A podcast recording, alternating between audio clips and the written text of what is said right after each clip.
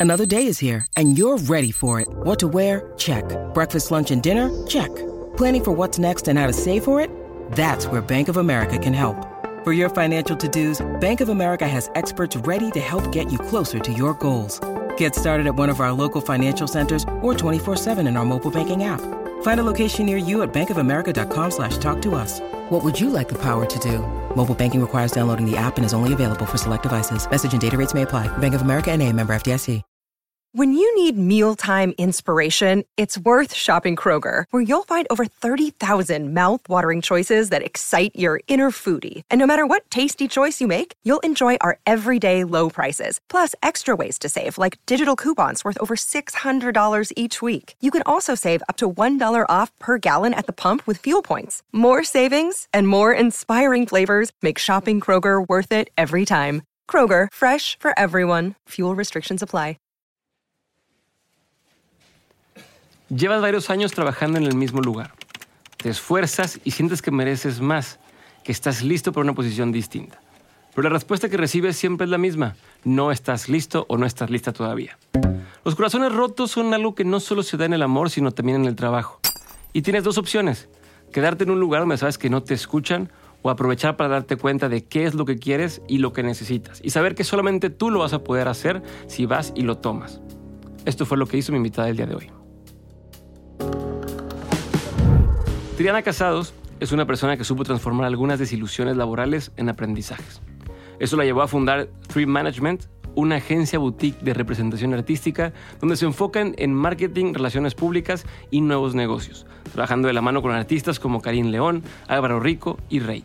Así que si trabajas en un lugar donde no te valoran o no te toman en cuenta, o si estás pensando en emprender, o si has tenido un emprendimiento que no resultó y aún tienes la espinita de hacerlo funcionar, si te cuesta decir que no, o si quieres aprender a convertir los corazones rotos en algo que te ayude a llegar a un lugar mejor, este episodio te va a encantar. Esto es Dementes y yo soy Diego Barrazas. Espero que lo disfrutes. bienvenida, Triana. Gracias por estar conmigo el día de hoy. Y empecemos por donde estábamos empezando sin crear ahorita, que el tema de qué ha cambiado, qué ha cambiado la industria con tantos años de, desde que empezaste tú a, hoy en día, ¿no? Sé que en tu carrera en particular han cambiado cosas, esquemas y formas de trabajo, ¿no? Este, pero en general, ¿qué sientes que ha cambiado eh, en la forma de llevar talentos, de asesorarlos, de estar acompañándolos? Pues yo creo que más que cambio es que se ha abierto mucho el camino. Cuando yo empecé a trabajar en esto, que fue hace 15 años, este año cumplí 15, en el mundo del entretenimiento, era muy limitado porque te limitabas a las televisoras o a si alguien hacía solamente cine o si alguien solamente hacía música. No mm. existían redes sociales.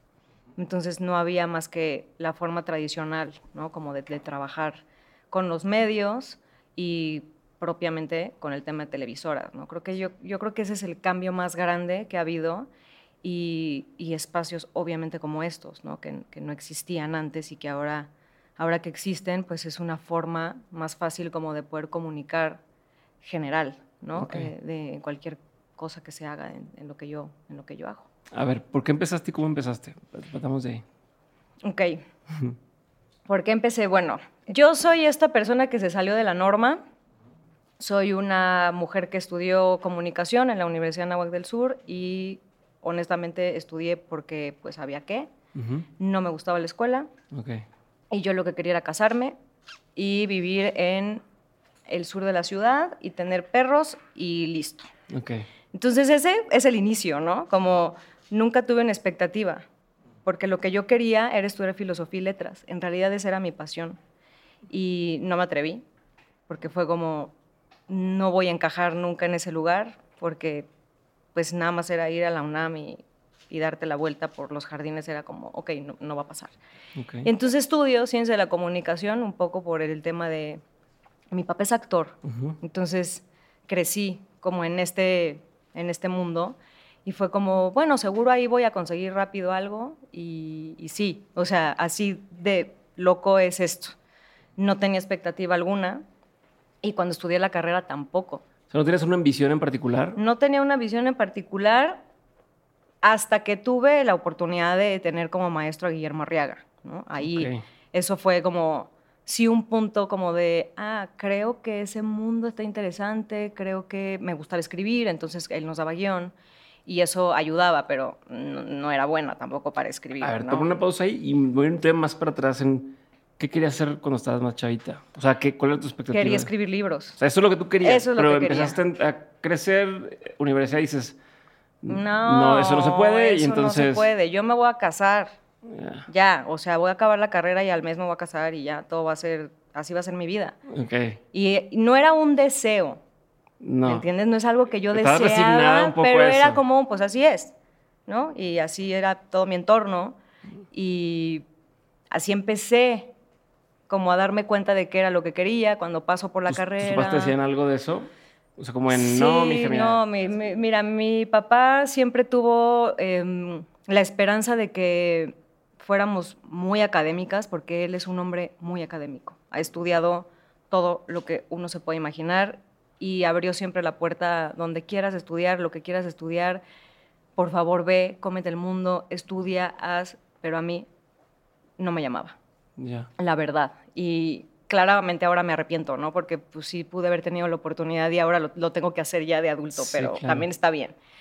Y ya estando en la carrera, pues me empezó a llamar la atención el tema del cine, pero también pues el cine en esos tiempos estaba muy castigado y estaba muy cerrado Sí. y pues evidentemente era como, pues si Guillermo no nos da trabajo, no sabemos dónde lo vamos a hacer. Y muchísimo menos una chava como yo, que tenía un mundo como muy cerrado, ¿no? Mucha gente dice que eres de la Ciudad de México y el mundo está abierto, pero no es verdad. O sea, perteneces a un lugar de la ciudad y ahí te quedas y ahí te estancas, sobre todo siendo mujer en ese tiempo. Ok.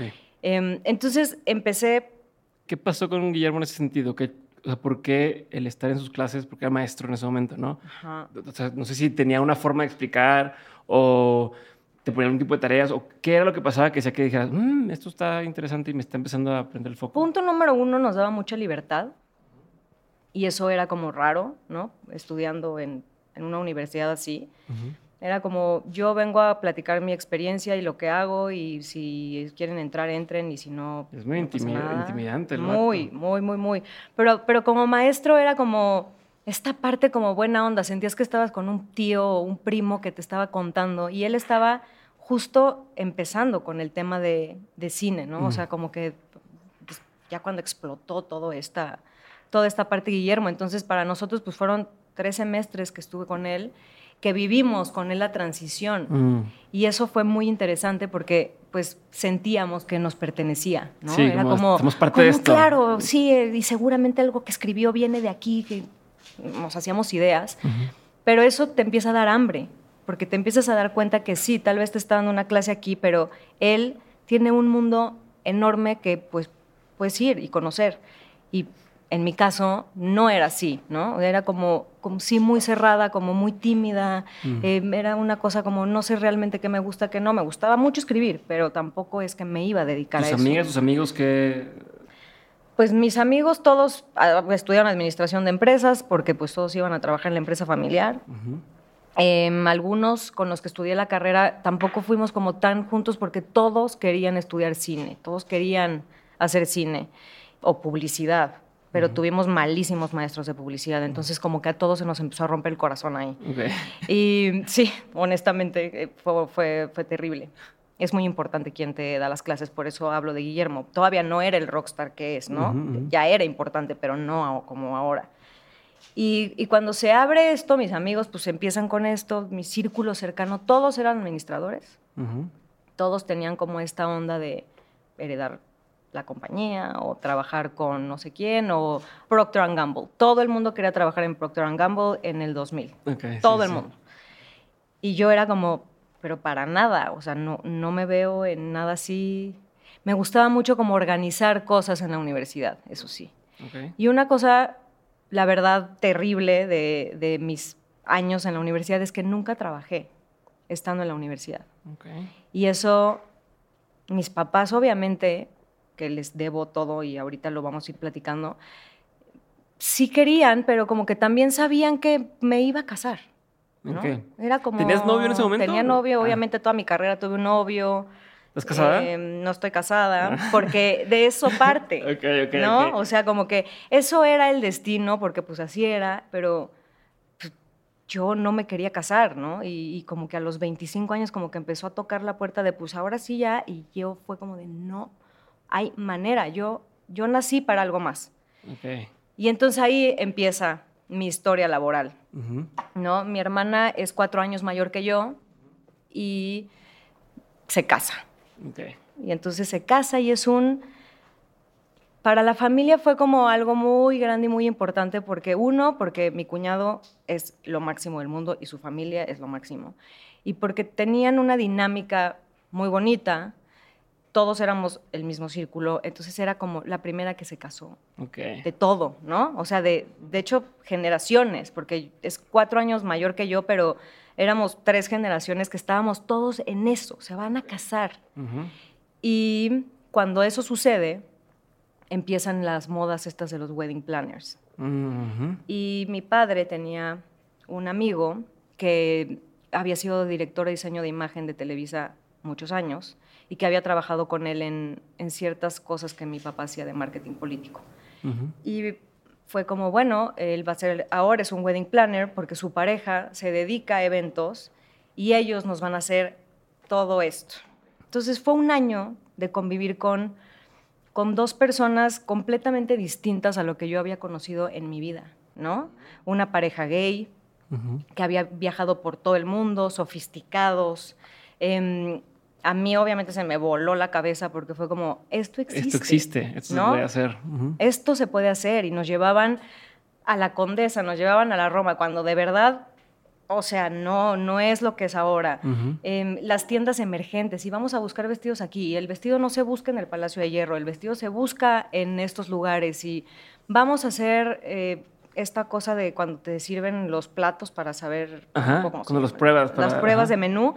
Y entonces contrataron a una pareja también increíble de una chava que hacía, que era chef, pero impresionante, y el marido también era extranjero.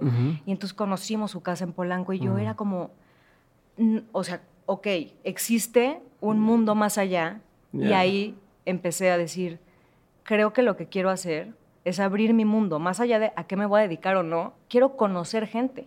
Quiero saber qué hay más allá del periférico. Y me llama la atención porque tu papá siendo actor, yo supondría que tienes acceso a muchas personas diferentes, o sea, o que te hubiera tocado vivir eh, con muchas personalidades distintas y poder descubrir eso antes, pero no fue así. No fue así. No fue así porque sí, mi padre tenía todo este mundo, ¿no? Además del, del entretenimiento, también el político, eh, empresarial, o sea, se ha dedicado a muchísimas cosas y ha conocido a mucha gente, pero nosotros siempre estuvimos como aparte, ¿no? No, o sea, no, no estuvimos como tan involucradas ni siquiera con el tema de mi casa Televisa, ¿no? Porque es mi casa, ahí crecí literalmente.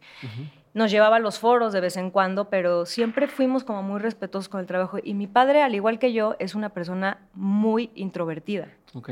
y es ermitaño. Entonces, nunca fue como... Vamos a la fiesta. Vamos a te, te más allá de que íbamos a las presentaciones de algo, a mí me gustaba, me gustaba ir, porque además siempre me ha gustado vestirme bonito, maquillarme y peinarme. Soy vanidosísima, por eso así empezamos.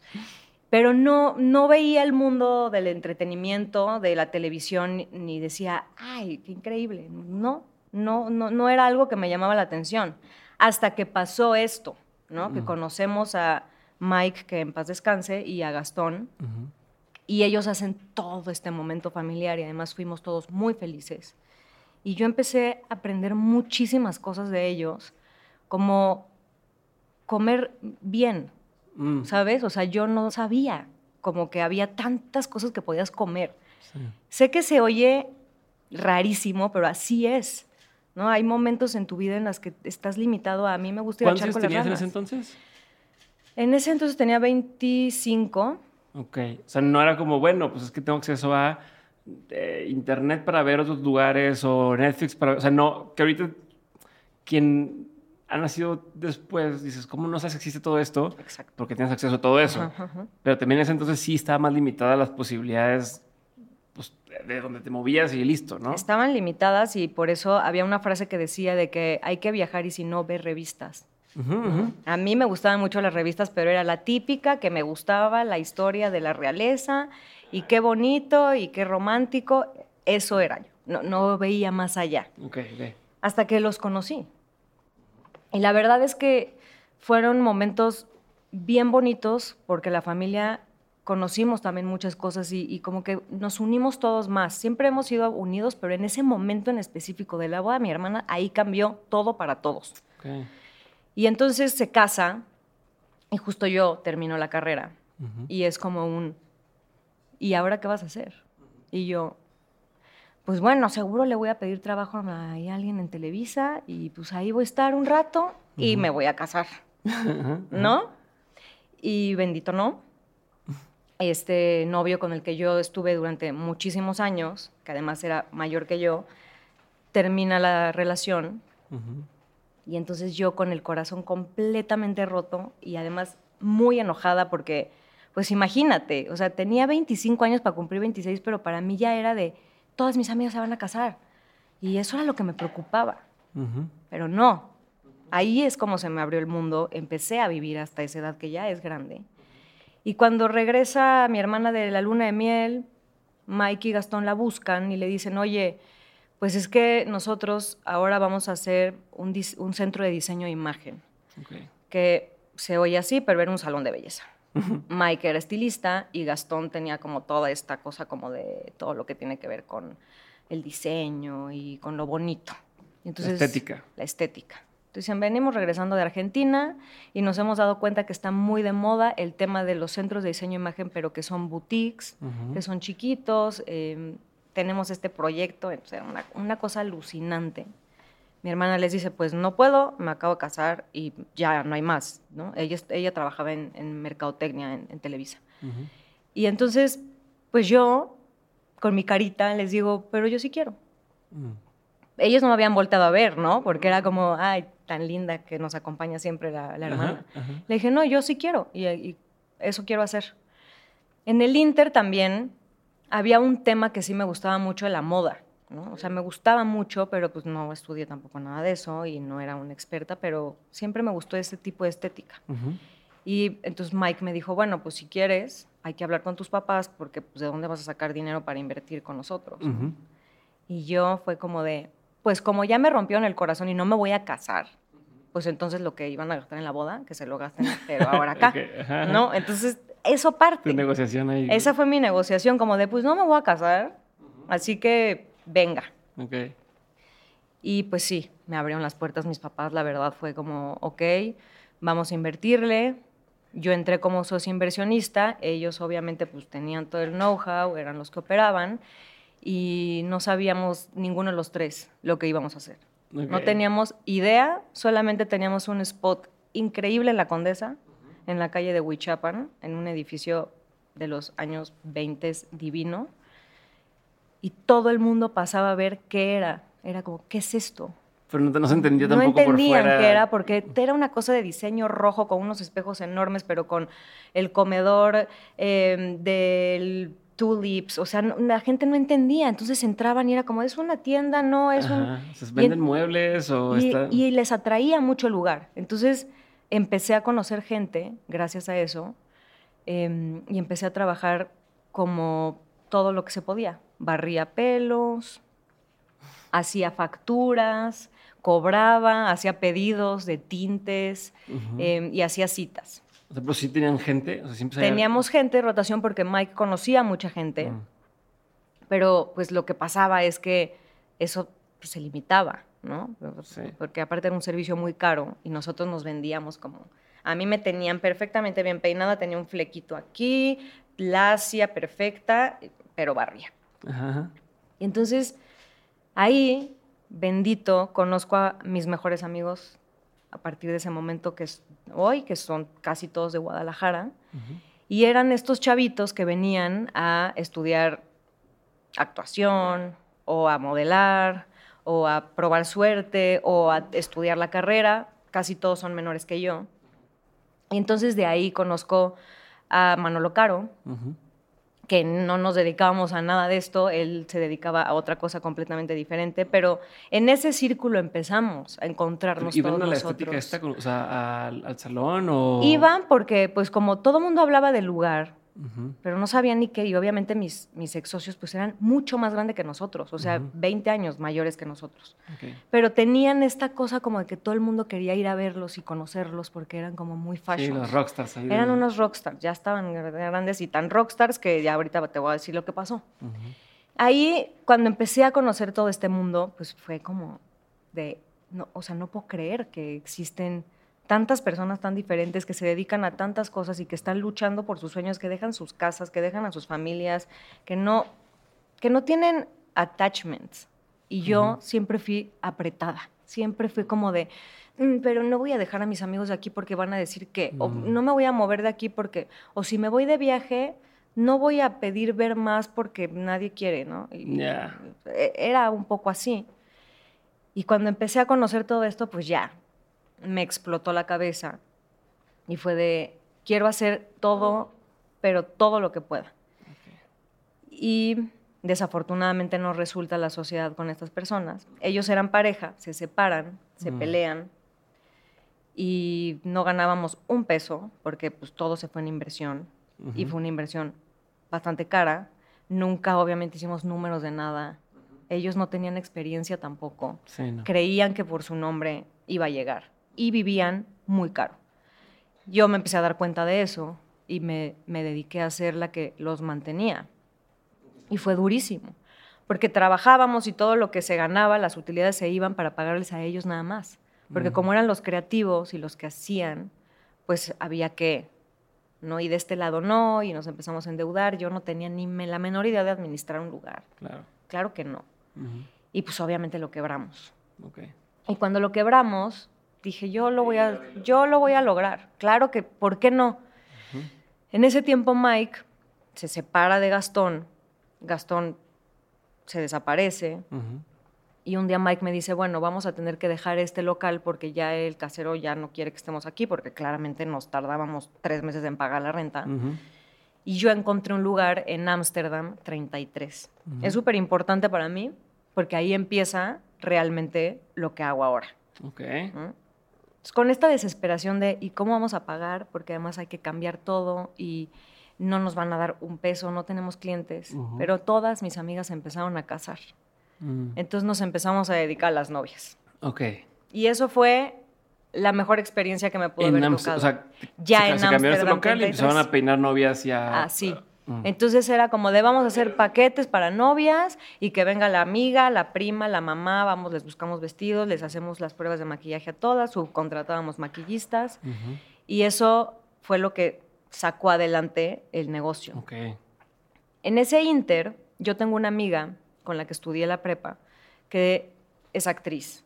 Y se fue a vivir a Los Ángeles y ahí estudiaba y estaba buscando este sueño que pues no sucedió y un día me habla y me dice, oye, me están buscando en TV Azteca para hacer una telenovela, pero yo necesito una publicista. Mm. Y yo... ¿Por qué te busco a ti? Pues porque como mi papá era actor... Ah, ya, seguro conoces a alguien. Entonces era como de, pues seguramente, ¿no? Ya sabe. Y yo, pues, mm, pues si quieres yo soy.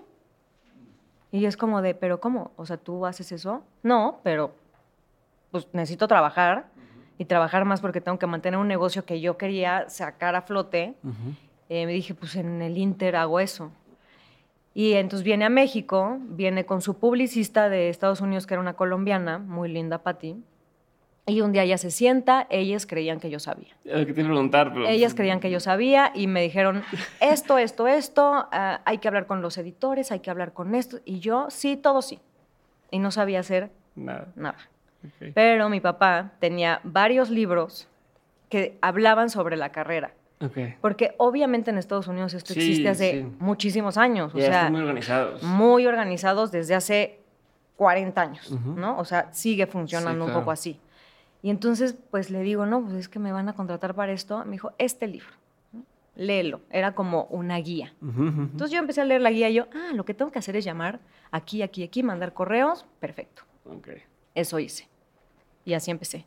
A ver, ¿y qué hacía? O sea, ¿cuál, la, ¿cuál es la labor del publicista en ese La labor del publicista es, pues obviamente que hay un proyecto y tú tienes que hacer que ellos hablen sobre el proyecto, ¿no? Promocionar y también promocionar su imagen, Porque en ese tiempo como sucedía era, tienes un proyecto, haces medios, sobre todo impresos, porque era como lo que más le gustaba a las marcas, y después vendes su imagen con las marcas Ok. para ganar. Y ahí, ese era obviamente lo que yo iba a ganar. O sea, por decir, por decir algo, oye, agarro a esta actriz que va a hacer una telenovela, la meto en Claire, no, no sé qué, este, revista, Ujú, y entonces la nota es sobre el proyecto que van a hacer, Exacto. pero entonces luego le dices a una marca, oye, pues fíjate, entonces Sedal, sea la marca que patrocina a esta persona. ¿Eso? Así. Entonces así es una era. combinación entre, entre promo y venta, o sea, Ajá. comercial, Exacto. ¿no? Porque es conseguirle lana. Podías conseguir la lana porque el manager en ese entonces pues no tenía y no se metía en nada y entonces era como, así es, y yo, está muy fácil, claramente yo lo puedo hacer.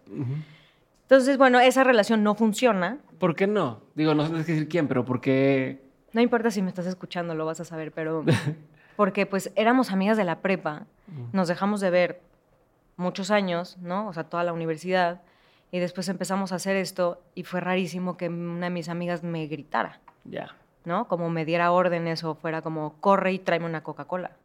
Y yo era como, ¿qué? Ujú, o sea, qué ofensivo. No iba a funcionar. Claro. Y tampoco estaba yo en ese momento como para entenderlo, ¿no? Para entender qué servicios das. Y entonces en ese inter, con todos estos amigos que vamos conociendo, y entonces se hace el grupo, con Manolo, con Alan, con Ricardo, con las Marianas, toda esta gente que venía de, de fuera. Me dicen, oye, ¿conoces a Rafa Villegas, ahora Maximiliano Villegas? Y les digo, sí, el más guapo, ¿no? Yo lo que quería era ligarme a Maximiliano Villegas. Esa es la verdad, lo tengo que decir.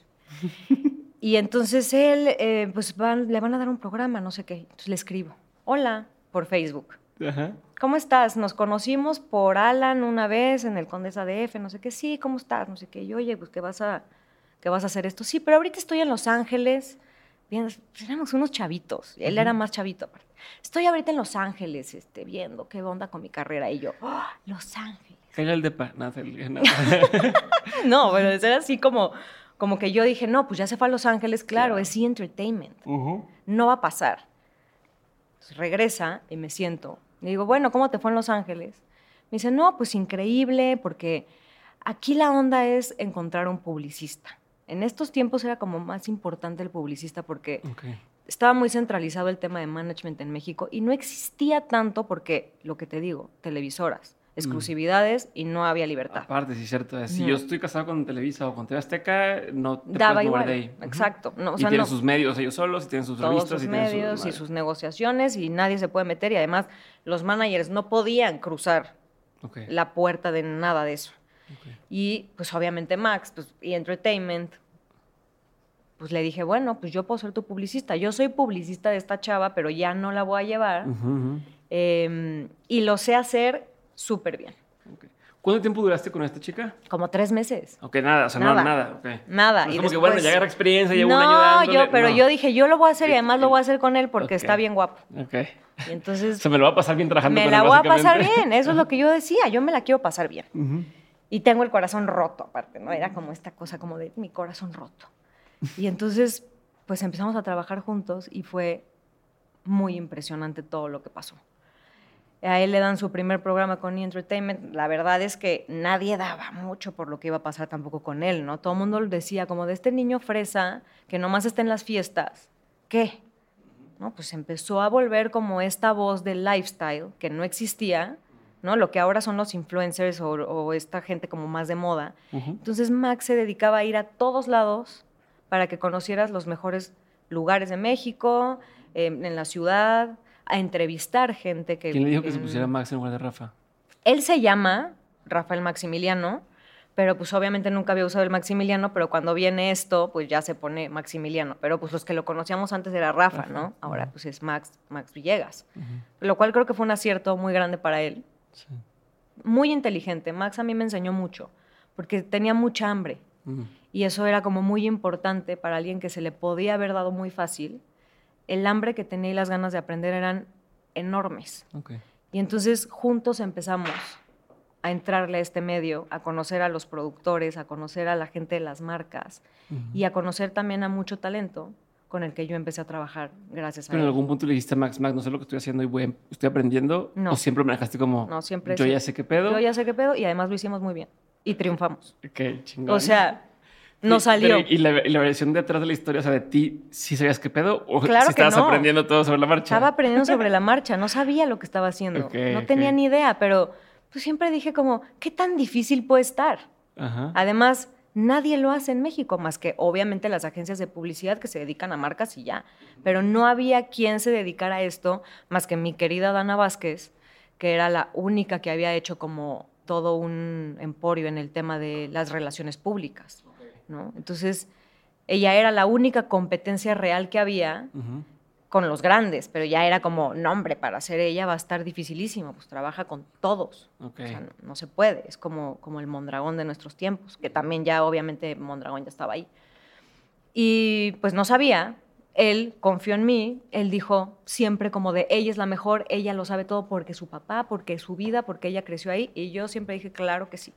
Y lo hicimos, Ok. o sea, genuinamente lo hicimos. Dame un ejemplo de qué tipo de cosas tenían que hacer en ese momento.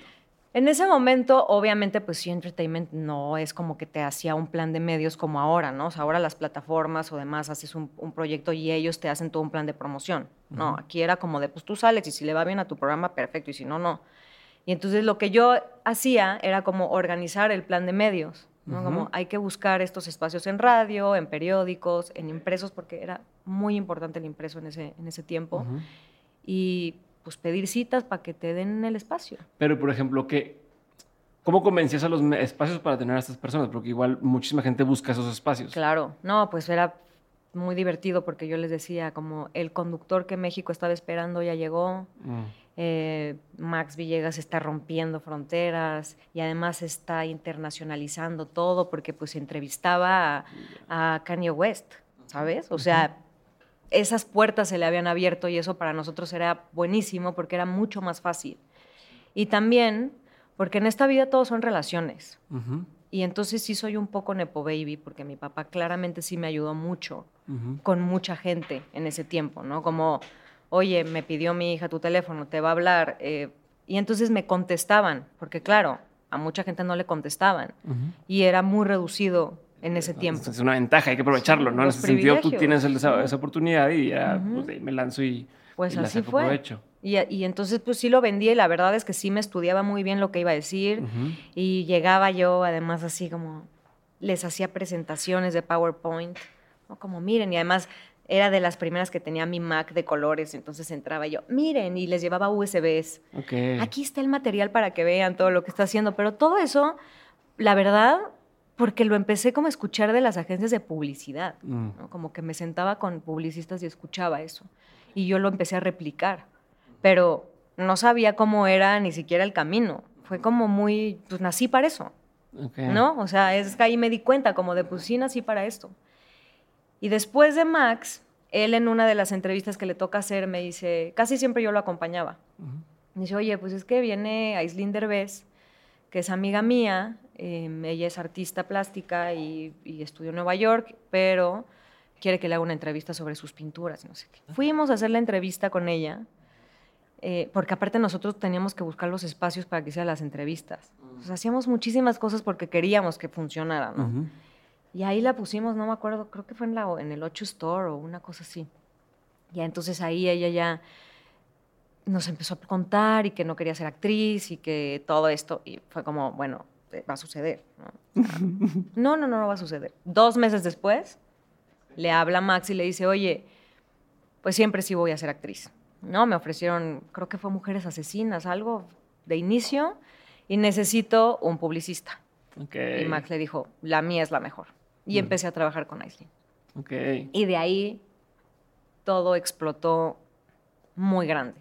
Empecé a hacer portadas de revista con Cosmopolitan, con Marie Claire, con la revista OK en ese tiempo. eh, empezamos a hacer tours fuertes, Ujú. eh, alfombras rojas, empezamos a ir a los festivales de cine. Ok. ¿no? Porque pues obviamente a ella el mundo se le abrió en un segundo y pues estábamos juntas y las dos estábamos. Ella tampoco sabía que no sabía, no sabía nada, pero ahí estuve.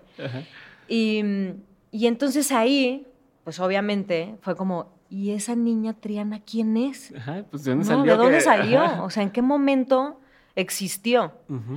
Y una de esas personas fue la que era manager de Max en ese tiempo, que después se convirtió en mi socia durante 10 años. Ok, tuve una pausa ahí antes de avanzar con eso. Ujú. Me regreso un poquito a lo de Max, por ejemplo, que te decía, ¿cuál, es ángulo, cuál era el ángulo que le dabas a, los, a, los, a la prensa y demás para convencerlos? Y me diste varios títulos, ¿no? Varios titulares de, de que, ah, está rompiendo por fronteras y demás. ¿Qué tanto crees tú que era el, ya hizo esto y entonces te lo picho así para que nada más lo comuniques? ¿O fue una especie de profecía autocumplida donde yo, al yo presentártelo como este cuate que está rompiendo fronteras, entonces tú medio publicas, está rompiendo fronteras, se ya, ya la gente como que, ah, este güey está rompiendo, o sea, ¿qué tanto es primero uno, luego el otro o al mismo tiempo? No sé si me estoy explicando mi Sí, sí, pregunta. sí, sí, es que, ¿no? o sea, justamente así debería de funcionar. Para eso es. Ok, Pero fue una profecía. Porque realmente no sabíamos qué iba a suceder. ¿No? Fue como un, vamos a hacer cinco episodios de esto, se llamaba Zona Trendy. Eh, él ya había hecho Wild On, ¿no? Eh, De esto de las fiestas y eso. Entonces, claro, era lo que nos hacía ver el mundo. Pero también, pues sí, yo creo que, mira, la verdad es que yo soy muy de las energías y siempre he estado como muy regida por el tema de mi signo zodiacal, siempre, desde que soy niña, desde chiquitita. Las estrellas, siempre... ¿A qué te refieres de chiquita? O sea, de como- chiquita, ¿qué pensabas o qué hacías? O sea, Pues siempre supe que sentía mucho, mm, ¿no? Y era muy curiosa y me gustaba mucho. O sea, mi, mi padrino, me acuerdo que cuando cumplí yo creo que como cuatro años, mi primer libro fue el, el de Carl Sagan. ok, O sea, imagínate qué intensidad, ¿no? Mi perro se llamaba Polo. ok. Eh, era como una cosa como, me encantan las estrellas, me, sé que el universo me está rigiendo de una u otra forma. Mi papá es budista Mm. y también todo el tema de la naturaleza. Entonces, de No ahí, eres religiosa tú. nada religiosa, ¿no?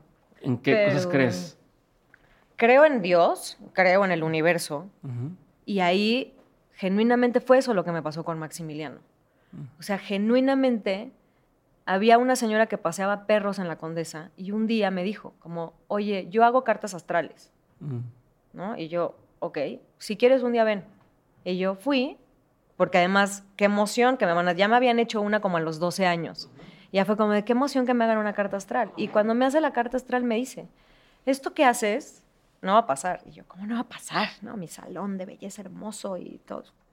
Vas a conocer un Piscis y va a cambiar el Así rumbo de tu de vida. Así específico. de específico. Todavía tengo, o porque pues era impreso, ¿no? Ahí no era como ahora que grabas la con el teléfono. Ujú. Y eh, va a cambiar tu vida y vas a hacer algo que tiene que ver con la gente. Y yo, pero a mí no me gusta la gente. ¿no? O sea, yo soy súper tímida, no, no, no quiero algo así. Y es raro porque soy súper tímida, pero a la vez soy muy aguerrida y eso. Yo me puedo inventar. Es como, no lo sé hacer, pero pues vamos a ver. Y con Max así fue. No sabíamos y yo, él sí sabía, ¿no? Él sí tenía muy claro, Lo porque él, él, me daba parte. pauta, como yo quiero que digas esto, esto y esto y esto, la verdad, siempre lo supo. O sea, Ok. siempre estuvo como, esto soy y así se va a manejar mi carrera. Y porque tenía la ventaja también de tener abiertas las puertas en, en Los Ángeles por su hermana y conocer gente allá, que eso te da otra visión, completamente, porque allá sí existe. Sí. Aquí nada más estamos jugando. Jugando a hacer, ajá. Estamos jugando. Pues yo jugué el juego y lo hice perfecto. Lo hice como tiene que ser y como profesionalmente funciona. Pero no, pues no, nadie nos enseñó. Y, y él no sabía que no sabía. Entonces era como, yo lo sé. Ok, y a ver, entonces quiero ahondar un poquito en esta cosa mágica, mística Mágica, y demás. Eh, por ejemplo, ¿qué tipo de prácticas o cosas, o sea, te haces cada cierto tiempo una carta o numerología o cosas de esas? O sea, hay algo que si hagas, y dices, mira, cada año hago esto. Sí. cada año cada- me, me hago mi retorno solar. ¿no? O sea, por un tiempo sí me estuve haciendo varias cartas astrales, pero la vez que ya me las sé de memoria y esa no cambia, ¿no? Pero el retorno sí. Y siempre estuve como muy apegada al tema de las energías porque yo de chiquita veía el aura. Es Mm. real, pero también es real que yo fui una niña con lentes que tenían prismas. Entonces era Armando Hoyos. Entonces no sabíamos si lo que pasaba ¿Cuál era? es que eran los prismas y entonces los colores y entonces yo inventaba que la Miss, porque era cuando lo veía, ¿no? La Miss brilla y brilla de colores y entonces mis papás es como, ok, pero como ellos también estaban conectados en esa parte, sobre todo mi abuela materna, Fue como, la vamos a llevar con Mari Carmen, la señora de las energías, que tiene las pirámides donde te cargas. Imagínate, o sea, que yo era una niña. Pero que te dieron por tu lado, o sea, no voy a decir, no, esta niña está loca, va No, no me llevaron, caso. me llevaron. Sí, sí, sí. Ahí fui con la señora Mari Carmen, estaba yo bien chiquita. Y yo le decía, es que ve. Y entonces ella me dijo, es Laura. Y yo, no sé qué es, pero yo sé que veo algo. Pero no, no era con todo el mundo, era específicamente con, la, con la. Porque, pues, obviamente le prestaba mucha atención. Y siempre estaba distraída. Entonces era como, o sea, algo está pasando. Y entonces de ahí ella me dijo, como, o sea, sí tienes como algo especial y estás como muy conectada, pero estás muy chiquita y si quieres aprender aquí te vamos a enseñar. El péndulo, no sé, y ahí sí mi mamá dijo, híjole. Como bruja, ¿se cuenta cómo se va a Sí, ver no así? estamos seguros si queremos. Pero siempre se me quedó muy grabado el tema de que mi abuela prendía sus velas. ¿no? Y era como, no era tanto de rezar, a pesar de que mi abuela sí es un poco más religiosa, pero no es como que rezaba, pero ella prendía sus velas y eso la hacía sentir tranquila. Entonces, esas son las cosas que yo hago a la fecha. Cada luna nueva yo prendo mis velas, en luna llena también y en eclipses jamás. ¿no? No se hacen rituales. Eh, tengo mis piedras. Siempre estuve investigando cuáles eran las piedras que me funcionaban a mí. Me conecté mucho con eso porque sí me han pasado cosas, como por ejemplo lo de Max, que es como, sí es verdad que un Piscis cambió mi vida. ¿no? Porque pues sí fue un cambio radical Sí, claro. trabajar en algo que jamás me hubiera imaginado. Y también es verdad que soy un escorpión, escorpión con luna en Leo. Es fuertísimo. Entonces, por eso siento tanto, por eso veo tanto, por eso también soy como tan de servicio, ¿no? Me gusta Ujú. mucho el servicio, soy alguien como, a mí me puedes pedir lo que sea y nunca voy a hacer sentir incómodo a los demás, siempre es como, como a eso vine. O sea, ¿qué cosas te han pasado? O sea, aparte de lo de Max, ¿qué cosas te han pasado que sientas? Pues mira, me pasaron muchas. Eh, en, esa, en ese primer encuentro con, con esta señora que murió con el, con el terremoto, eh, ella me dijo como, todo lo que tú crees que te va a pasar es que no te va a pasar. O sea, y me dijo genuinamente, no vas a ser mamá, no quieres ser mamá y tampoco nunca has querido tener una familia tradicional. A ti lo que te gusta son los perros. y yo como de, pero pues cómo vas a ver, ¿no? Y yo ni yo lo sé, Ujú. ni yo estoy segura, pero claro que sí. O sea, le tenía pánico al tema del compromiso y el anillo y el no sé qué y, y mucho más después de haberme ido. Entonces era como empezar a conectar con esas cosas que ahora a mis 43 años te lo digo. Sí. Ya. O sea, vine a otras cosas. Ujú. Me pasaron esas o me pasaron también en algún momento cuando, cuando pensé en dedicarme a algo más, porque he tenido bastantes episodios. ¿eh? Em, fue como, ¿A qué te quisiste dedicar, perdón? en mi mente me iba a ir a retirar a San Miguel de Allende y iba a trabajar en hoteles, Ok. cuando ya me empezó a dar la crisis de este negocio. Y, y fue como, siempre vas a trabajar en este lugar y aparte vas a tener una posición de poder. Ujú. Y es muy importante cómo comuniques y es muy importante cómo estés en las diferentes cartas que me he hecho, ¿no? Eso se me ha parecido. Mm. O algo muy importante, yo, mm, la relación con mi hermana, por ejemplo, era una relación de hermana mayor y menor, ¿no? Ella siempre fue como la que mandaba de un tipo, ¿no? Porque es tu primer encuentro como con alguien que te manda, ¿no? Sí, claro. Tus hermanos o tus primos. Y con ella sí era, y de repente fue como de, tú vas a cuidar mucho de tu hermana. Y yo, pero para nada, o sea, ¿cómo creen que voy a cuidar de mi hermana?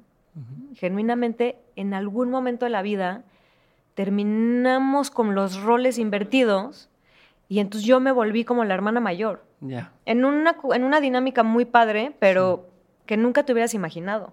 Y tan exacta como con esa. Ya. Ok. Y pues así muchas. ¿Y esos rituales, por ejemplo, de las velas, qué rituales haces? O sea, ¿cuáles son los que haces?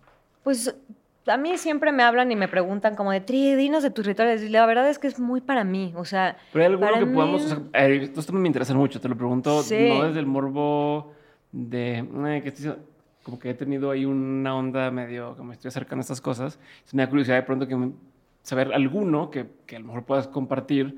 Eh, de mira, eh, no sé, para eh, inicios de año haz esto. O hay alguno que pueda. Digo, obviamente me puedes decir, investigarlo más en tal cosa, Sí. pero darme entrada de. Pues yo creo mucho que tiene que ver, o sea, dependiendo que tu piedra, por ejemplo. O sea, yo creo que las piedras son muy maravillosas. O sea, sí tienen mucha magia y soy mucho de curar mis piedras. ¿no? se, curan con sal, en luna llena, después esa misma agua, o sea, bueno, pones el agua para la luz de la luna con la sal, limpias las piedras y luego con esa misma agua las limpias. Y eso no lo tienes nunca cerca de tu cama, por ejemplo, o sea, porque eso te puede quitar la energía para dormir, pero si voy a tener una entrevista muy importante con algún cliente, sé perfecto que me tengo que llevar esa piedra, ¿no? Y la traigo y es como conectar. Hoy no traje porque mi energía está completamente abierta para que venga todo lo que tenga que venir. Pero, o por ejemplo, si tengo, soy mucho del tema de no firmo contratos cuando estamos en cierto momento, que no nada más tiene que ver con Mercurio retrógrado, ¿eh? o sea, son como cosas así. Y ahí, por ejemplo, prendo las velas. Cuando voy a hacer una negociación ahora que pasó todo el tema de Zoom y que todo ya era por así, prendía una vela y antes de la, de la junta le pedía, como de, a mí nada más ábreme el camino. Yo soy muy, hay, hay muchos rituales y hay muchas cosas que pueden hacer, pero yo, a mí lo que la verdad me sirve es, siempre son velas blancas y siempre es, ábreme el camino y solamente llévame a la luz. Y lo que no sea para mí, que no sea. Siempre así. La verdad, bendito así sea, yo siempre he confiado y mis caminos se abren con las velas. Y también si tengo un día una angustia por lo que sea, la prendo y solamente la veo. Y a veces pongo mantras, me gustan mucho los mantras, lista en Spotify, mantras y el que salga. ¿no? Ahí me conecto. Y también, pues sí, empecé a seguir obviamente a una astróloga llamada Mi Astral, que además fue mi sueño trabajar con ella, trabajé con ella. O sea, es que yo he hecho muchas locuras, como de ahora voy a dedicarme a representar a la astróloga. Okay. Y ahí también pasaron cosas mágicas. Ella me enseñó también como el tema de, ella fue la que me dijo como de cuando vengan eclipses y así no hagas rituales, es más en calma. Y yo era como de, eclipse, y me vestía casi casi de Teotihuacán. O sea, era de, voy a salir a que... y es como de, no, no, no, o sea, son momentos de calma. Entonces los hago así. Y algo súper importante es que cuando yo estoy con gente, tenga la mejor o no la mejor energía, por lo general estoy todo el tiempo con mucha gente, siempre regreso y me baño. Ok. Y tengo mi igual. detox, tu momento así como de quitarte todo. Porque pues uno nunca sabe, ¿no? Hay gente Pero ¿y cómo le haces, por ejemplo? O sea, llegas y es, o sea, ¿qué, implica ese ritual? ¿O cómo tengo se le llama? El, tengo el agua de, con lo que curo con la luna llena. Mm. Tengo, esa, tengo esa agua y nada más desde que me baño me lo paso y ya. Y, y nada más es como todo esto siempre es para bien, pero muchas veces, incluyéndome yo, no estamos por un buen momento y nuestra energía no está en un buen momento y pues todos somos energías. Eso es en lo que yo más creo y sí, o sea, sí me he encontrado con que pues a veces las cosas no fluyen por eso, ¿no? Y, así y, y, por ejemplo, ¿qué tanto esto influye con quién sí trabajar y con quién no? O sea, ¿qué tanto es un tema de, mira, ¿sabes qué? Es que este artista está chido, quiere trabajar conmigo y estratégicamente me, me va bien porque sé que podemos vender un buen, tal, y que entonces haga sentido en papel, pero que tú digas, es que siento que hay algo que no, y decidas no trabajar con esa persona. ¿Te pasa eso? ¿O qué tanto tomas en cuenta esto para trabajar con la gente? Pues es que me pasó porque no tenía de otra, ¿no? O sea, cuando, justamente cuando abro la sociedad con, con mi ex socia, pues ya no tuve la oportunidad de escoger yo a mis clientes, como en el caso de Max, como en el caso de Aislinn, que también trabajé con Karina Velasco, que pues yo los escogía, ¿no? Y ya después no, después empezaron a llegar y me topé con mucha gente que no me vibraba o que yo no les vibraba, pero pues no había de otra, ¿no? Era como... Ya que diciendo eso, entremos a esta etapa. ¿Conoces a... Lisi. A Lisi y dices, vamos a hacer esto juntas. Vamos a hacer esto juntas. Ella me dice, oye, ella venía de la música, una mujer muy, muy chingona, la verdad, en, todo lo que tenía que ver con música. Eh, fundó Seitrack. Y después se, separó. Fue, fue, como, creo que fue un tiempo corto porque yo llegué poquito después de, esto. Em, y decide que, que, va a comercializar porque pues conocía a muchas actrices que eran amigas de ella y que había una necesidad en la industria de que alguien supiera hacerlo y nadie vendía mejor en la vida que Lizzie, ¿no? Sabía vender lo que fuera. Y en ese tiempo, pues Max también la conoció, o sea, como que todos nos cruzamos. Fue como un cruce. Lizzie era mi clienta en el salón, ella me había llevado pues de sus amigas, actrices, clientes, y yo a Max lo conozco aparte, pero al final nos cruzamos, todos nos cruzamos. Y ella me empezó a mandar como gente, oye, ¿te interesaría trabajar con tal? Y yo era de, no, no, la verdad, no. no te- te- este, ah, ta- no, no, no. Y hasta que un día se sentó y me dijo, oye, pues yo creo que tú y yo deberíamos de trabajar juntas.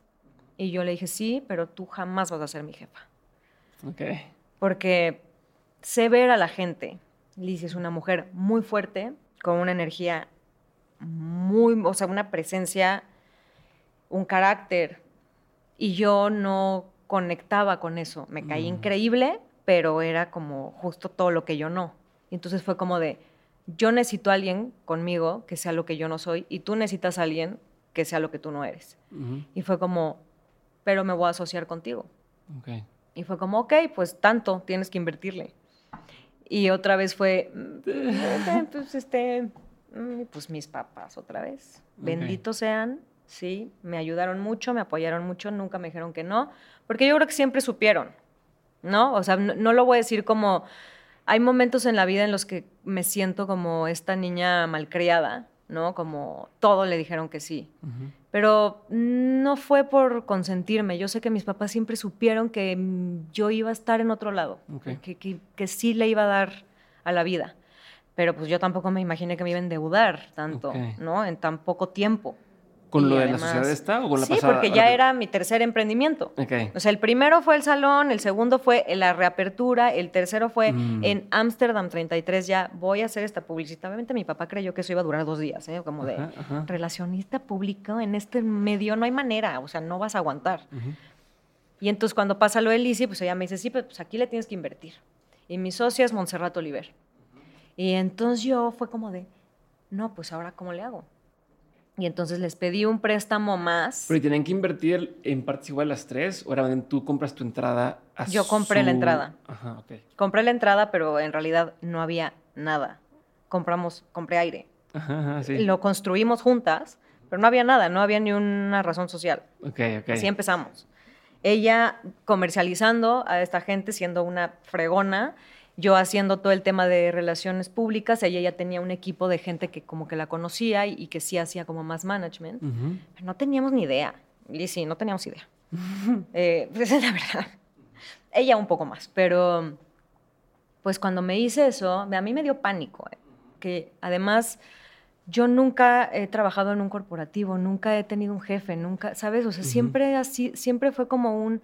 Y Lizzy sí tenía como más un corte como corporativo porque ella sí venía de haber trabajado en disqueras. ¿no? Ujú. Entonces, sí, sí venía de... Y además en la música que siempre ha sido como un proceso.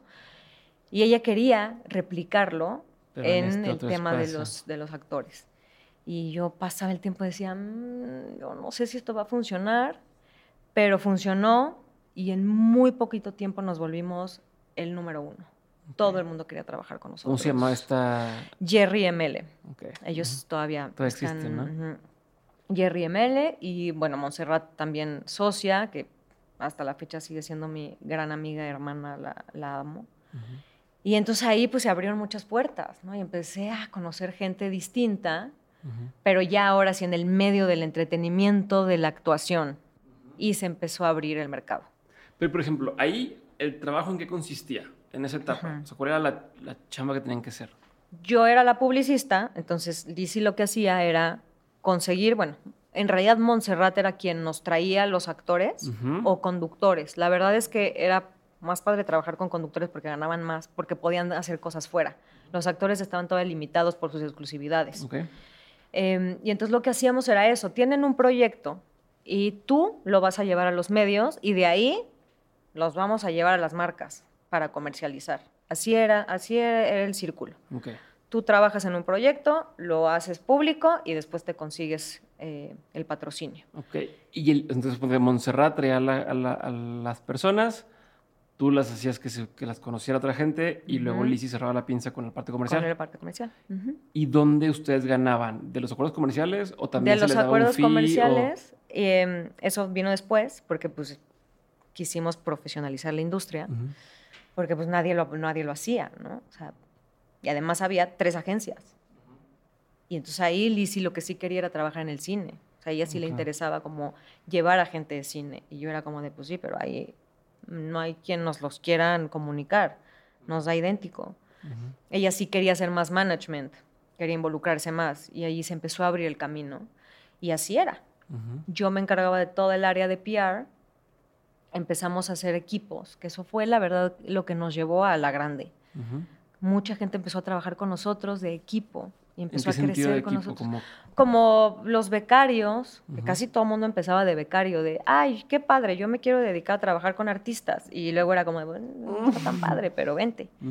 Em, pero tuvimos una suerte increíble de haber tenido gente súper trabajadora que se especializaron en comercial, en mi área de PR, en el área con ella de management. Entonces empezamos a hacer como todo, pues ahora sí que una agencia en forma. ¿no? En un principio trabajábamos en un departamento. ¿Cuánta gente llegó a existir en esa agencia? ¿De actores? o sea, de talento. De, de, equipo, de equipo. De equipo. Uf, pues yo creo como 50. ¿Y daban servicio? En esa época eran 50 personas, ¿daban servicio a, cuántos talentos? 90. Okay, o sea, no, era mucho. Cada vez crecía más. Digo, obviamente no todo el tiempo era con tanta gente. Había lo que, o sea, casi lo que hacía yo, ¿no? Que era la gente pues, que estaba de moda o la gente que te iba a vender o la en ese tiempo lo que funcionaban eran los eventos como no existían las redes la forma de que te vieran o que, que las marcas te prestaran ropa y que te dieran intercambios era porque la alfombra porque el evento porque eh, el aniversario de la revista Glamour y todo el mundo quería ir a ese evento porque era como claro ahí están todos los medios y además te dan los intercambios más cañones y en una de esas te llevas que Carolina Herrera te quiera patrocinar en tema de lujo ¿no? O sea, porque nosotros pues obviamente vivíamos de lo comercial. Yo estaba más obsesionada con el tema de lujo, ¿no? Como, eso es lo internacional, o sea, hay que ir ahí. Y ya de ahí, yo siempre fui muy curiosa con el tema de redes. Yo abrí el primer Twitter de la agencia, el Instagram el día uno, o sea, como que sí estaba como más conectada en eso. Y en algún momento, algo estaba leyendo, un Harvard Business, una de esas, que además me gusta mucho leer y decía que la industria del entretenimiento va a pasar como la música, va a cambiar y va a cambiar en dos años. Y entonces empezamos con los avisos, ¿no? Oigan, va a cambiar. Y ahí vienen las plataformas y todo el mundo fue de, pero para nada. Entonces, los actores que teníamos con los que más ganábamos, pues evidentemente pertenecían a una televisora y siempre tenían proyectos y no nos teníamos que encargar de eso nosotros. No sabíamos, era como, ah, buenísimo. Ahora ya nada más nos, nos toca hacer la publicidad y ganarnos el tema comercial y ganarnos por comisiones y así se va. Y entonces en ese inter, cuando empezamos a tener mucha gente y la gente empezó a querer tener publicistas y empezaron a ver que había alguien más que lo hacía, fue cuando decidimos de, pues hay que cobrar fees como se cobran en otros lados del mundo. Tú a un publicista le cobras un, le, le pagas un fee. al mes. Independientemente de... Independientemente de lo que pase. Un retainer, como... Así es. Para trabajar conmigo. Así es. Y obviamente ya con el tema comercial, pues ya cobras una comisión y en el tema de management también. porque si fueras puro publicista y no estás comerciales, pues ¿de dónde ganas? Porque ni modo que ya te conseguiste las portadas, ahora sí me pagas, o sea, pues no. O sea, si trabajas en Los Ángeles, pues sí, porque los fees son altísimos. Aquí era como, esto es una broma. Okay. esa también es una de las razones por las que me asocié con ellas. Que dije, yo no voy a vivir de estos pesillos que me pagan mis amigos, ¿no? Porque aparte también es lo mismo, ser publicista alguien que ya está ya, alguien que está empezando. Porque también es eso, y está empezando. Y además nadie estaba acostumbrado, Diego. Nadie estaba acostumbrado, nadie sabía que existía, no existía. Y por ejemplo, Dana lo hacía, pero lo hacía con música, lo, vivía de otras cosas y sus amigos actores estaban, pero nadie le pagaba. Dana, nadie te pagaba. O sea, ya era como, pues, ¿por qué no están pagando por este servicio? Y entonces nos empezamos a profesionalizar, esa es la verdad. Y entonces hicimos una agencia 360, en donde ya estaba el tema del management y después venía el tema del PR y después venía el tema comercial y así fue como lo hicimos. ¿Y cómo le hacen para darle servicio a tanta gente en, una agencia así? O sea, no es lo mismo cuando estás tú sola con Maximiliano y pues, toda tu atención está en, en conseguirle espacios a él, a que de pronto hay 90 personas y hay un medio al que... O sea, ¿sabes? Como que llegas con ese medio y le digas, oye, quiero meter a A, B, C, D, E aquí en la prioridad. Y, o ¿cómo, ah, ¿cómo, funciona esto? Ese, fue, ese fue mi breakdown. Ok, a ver. Es imposible. Gente de la industria es imposible. y a mí eso fue lo que... Yo fui el caso de Jerry Maguire. No sé si viste a Jerry Maguire. Sí, sí, es, Show un, me the money. es un poco lo mismo, ¿no? O sea, tienes a los más grandes y tienes a todos. Todos quieren tu atención y todos quieren que estés tú No importa qué tan grande es el equipo de colaboradores que tienes contigo y qué tan buenos sean para su trabajo.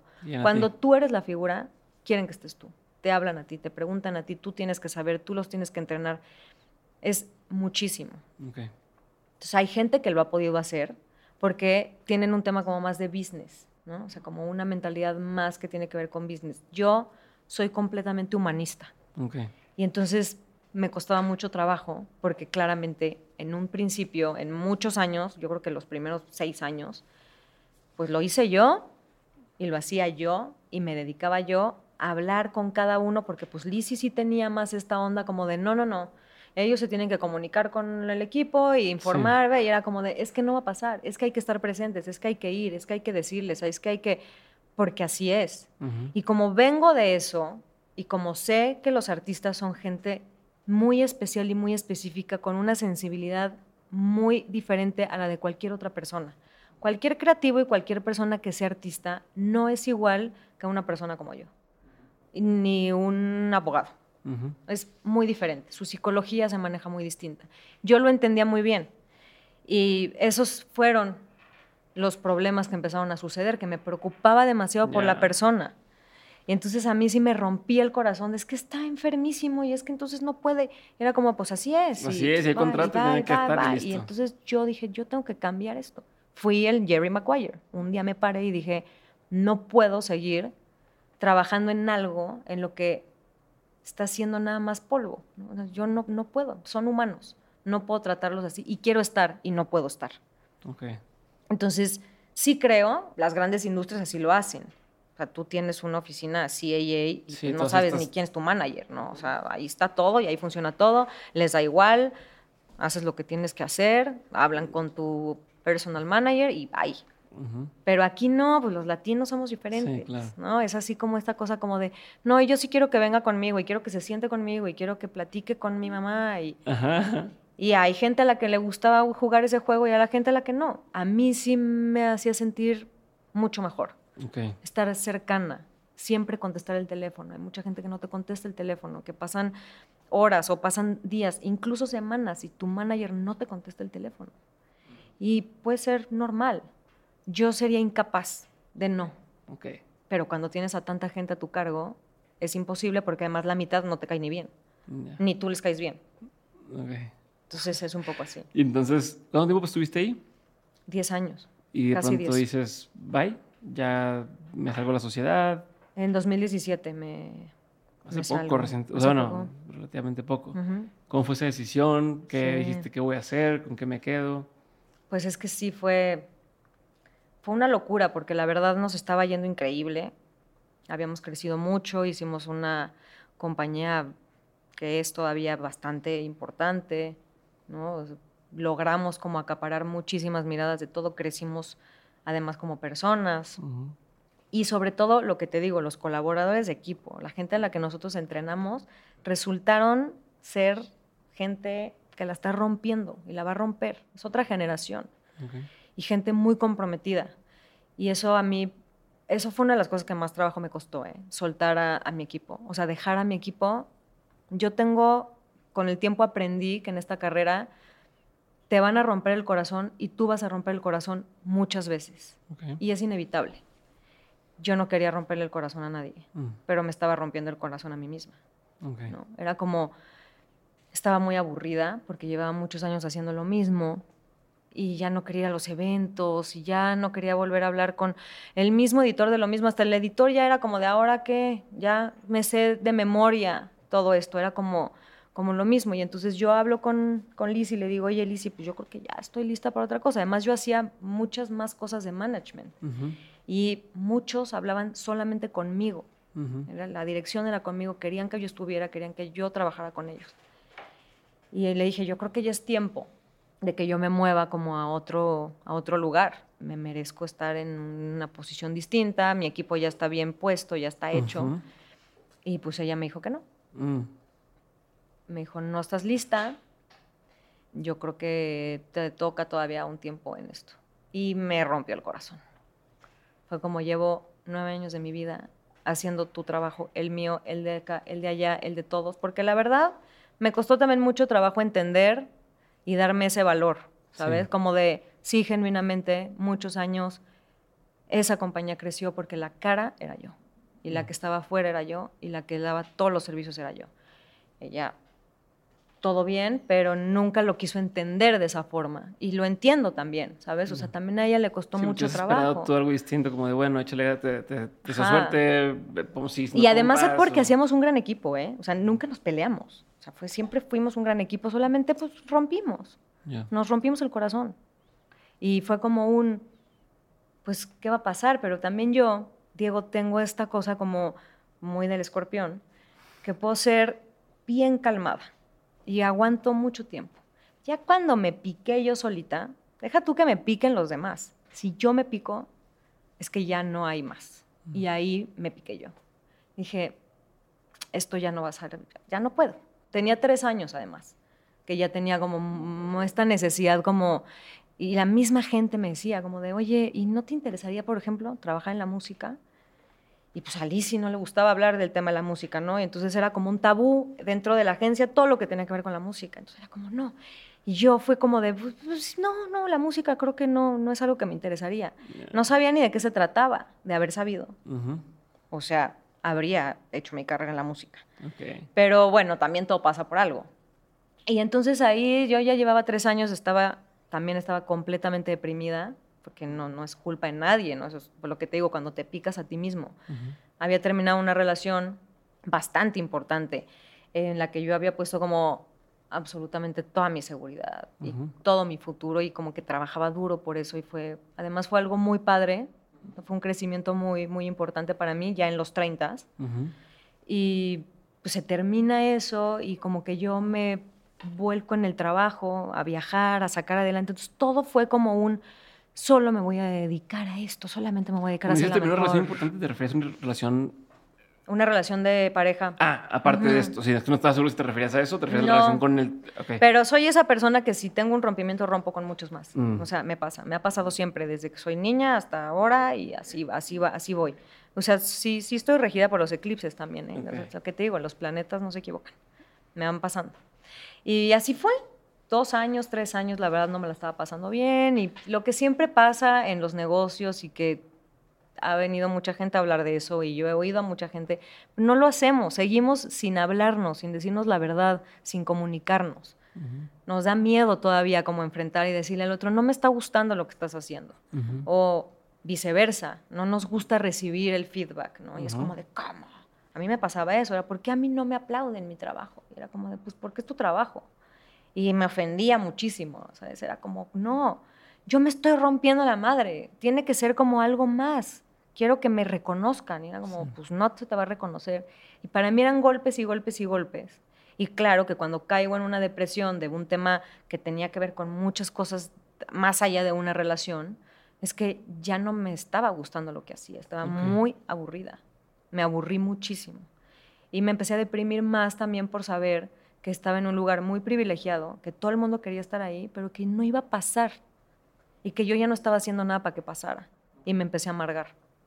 Y entonces ahí, ¿Cómo sales de esa depresión? O sea, ¿cómo sales de ese hueco? pues con terapia, mucha terapia y con mucha espiritualidad, mucha conexión y pues enfrentarme a la soledad. Nunca en mi vida me había enfrentado a la soledad, me daba pánico. Yo siempre he sido muy condependiente. eh, voy a un lugar, pero porque acompáñame tú o ven tú conmigo. Y luego en este trabajo, pues siempre estás acompañada, ¿no? A menos de que te vas a dormir y ya, pero siempre estás como con alguien. Y yo nunca había vivido sola, siempre había estado acompañada por alguien. Mm, Y pues fue como, me voy a enfrentar, me voy a dar. Ok. Pero Yvette, terminas eh, tu relación con Jerry, o sea, con la agencia, eh, en buenos o malos términos o como términos incómodos. La verdad, la verdad al principio fue en buenos términos porque además es lo que te digo, nunca tuvimos un problema laboral ni nada por el estilo, a pesar de, ¿no? de, de que pues ya no está jalando ya y que no nos decíamos y que pues si nos hubiéramos dicho tal vez habría sido distinto. Ujú. Pero en, en un principio terminamos bien. De hecho, a la fecha mi razón social se llama el hijo de Jerry. ¿no? Eh, yo soy Tree Management, pero mi razón social se llama el hijo de Jerry. Fue una cosa que heredé de, de ahí. En un principio todo estuvo bien porque yo supe, o sea, es que yo me senté y les dije, vengo a renunciar. Y pues fue fuertísimo porque nadie lo vio venir. Mm. ¿no? Y fue como esto, como de, claro, es que como está deprimida, claro, como ya se amargó, claro, como no sabe lo que quiere, claro, porque pues es que millennial, no, pues es que sí, no, pues es que ya se la creyó, no, es que está muy distraída. Todo eso me hizo enojarme muchísimo, porque no se trataba de mí. Se trataba como de un todo que yo me estaba dando cuenta. Y que además venía la revolución, o sea, todo iba a cambiar a partir de ahí, todo cómo trabajaban absolutamente todos los actores y conductores de la agencia se iba a mover. Y nadie me quiso escuchar. Entonces me rebelé. Nunca nadie sabía que iba a ser una rebelde, porque es como Triana. Es lo máximo. Triana no va a decir nada. Y pues Triana se fue y ah, no me trataron bien. Y pues yo tampoco contesté bien, porque me defendí. Así es la vida. Lo que pasa es que nos da pena, ¿sabes? Es lo que siempre digo, como de no pasa nada. Nos rompimos el corazón, sí. No estuvo bien. ¿Cómo terminamos? No, no acabamos bien. Pero eso no quiere decir ni que yo sea una mala persona, ni que allá fuera una mala persona, o que ellos lo hicieran bien y yo lo hiciera mal. Lo quería hacer diferente. Yo lo único que quería era hacerlo diferente, quería ser libre, no quería depender, porque estaba harta de la codependencia y pues no era escuchada. Y durante muchos años me pareció normal hasta que me desperté un día y dije, yo lo que quiero es que me escuchen. Ya. Y así fue. Y entonces, te sales. ¿Cuánto tiempo después empiezas? eh, Ah, no, luego, luego. Ya lo tenía claro. Ok, o sea, O ya fue. Pero esta sí. parte que dices que, que llegaste a pensar que me quiero ir a. Cuando San estaba y- en mi completa depresión, Ajá. Que era como de ya no me gusta lo que hago, ya no quiero trabajar en esto. En ese inter se empezaron a ir muchos actores que a los que yo les tenía como mucho cariño, ¿sabes? También pues te empiezan a romper el corazón. ¿no? Era como, no, pero es que con este que me gusta trabajar ya no quiere estar aquí porque ya se quiere ir con el otro. Y, y como que con los que yo había hecho más carrera se empezaron a ir. Ok. Siempre tenían problemas con, con ella. Y entonces pues se iban y era como de, tú eres lo máximo, Triana, tú lo haces Pero increíble, trabajar aquí". pero pues ya nos vamos. Y yo era como de, pues sí, quédate. Solamente una persona se quedó, que es Uria Vega a pesar de los muchos problemas que había tenido dentro y de lo que ella quería para su carrera y lo que ella veía. Y fue la única que dijo como de, me voy a quedar y me voy a quedar con Triana. Y entonces pues ahí empecé a tener caridad y dije, yo voy... Algo, o sea, de Sí, me quieren. Así va a ser. Y después había otra actriz que ya se había ido, pero que después regresó y que regresó un poco por el tema de trabajar un poco más conmigo, pero también un poco con esta cosa temerosa de no sé si sabe o no, vamos a ver, vamos surfeando la ola y en un viaje me- se me da la oportunidad de ir al Festival de Cine de Venecia. Y entonces otra vez me emocioné. Fue como, ah, y otra vez se me abrió el mundo. Está increíble. Claro que quiero seguir haciendo esto, pero ahora lo quiero hacer diferente. Y además lo quiero vivir. Quiero volver a sentir lo que es hacer una alfombra y emocionarte y no los 25 Latin Grammys que me tenían cansada en conducciones, porque nunca había trabajado con la música. Ok, ok. ¿no? Y, y desde el día uno, lo que iba a suceder es que yo iba a ser como una filial, pero en boutique. ¿No? Yo me iba a llevar a estos ciertos perfiles que se sentían cómodos trabajando conmigo, que eran los grandes, em, y el otro iba a ser O sea, a pero gran te- Es un tema escala. como de lealtad cañón, ¿no? De, de en lugar de decir, es que voy a empezar desde cero lo mío y esto es... Todavía la sensación de...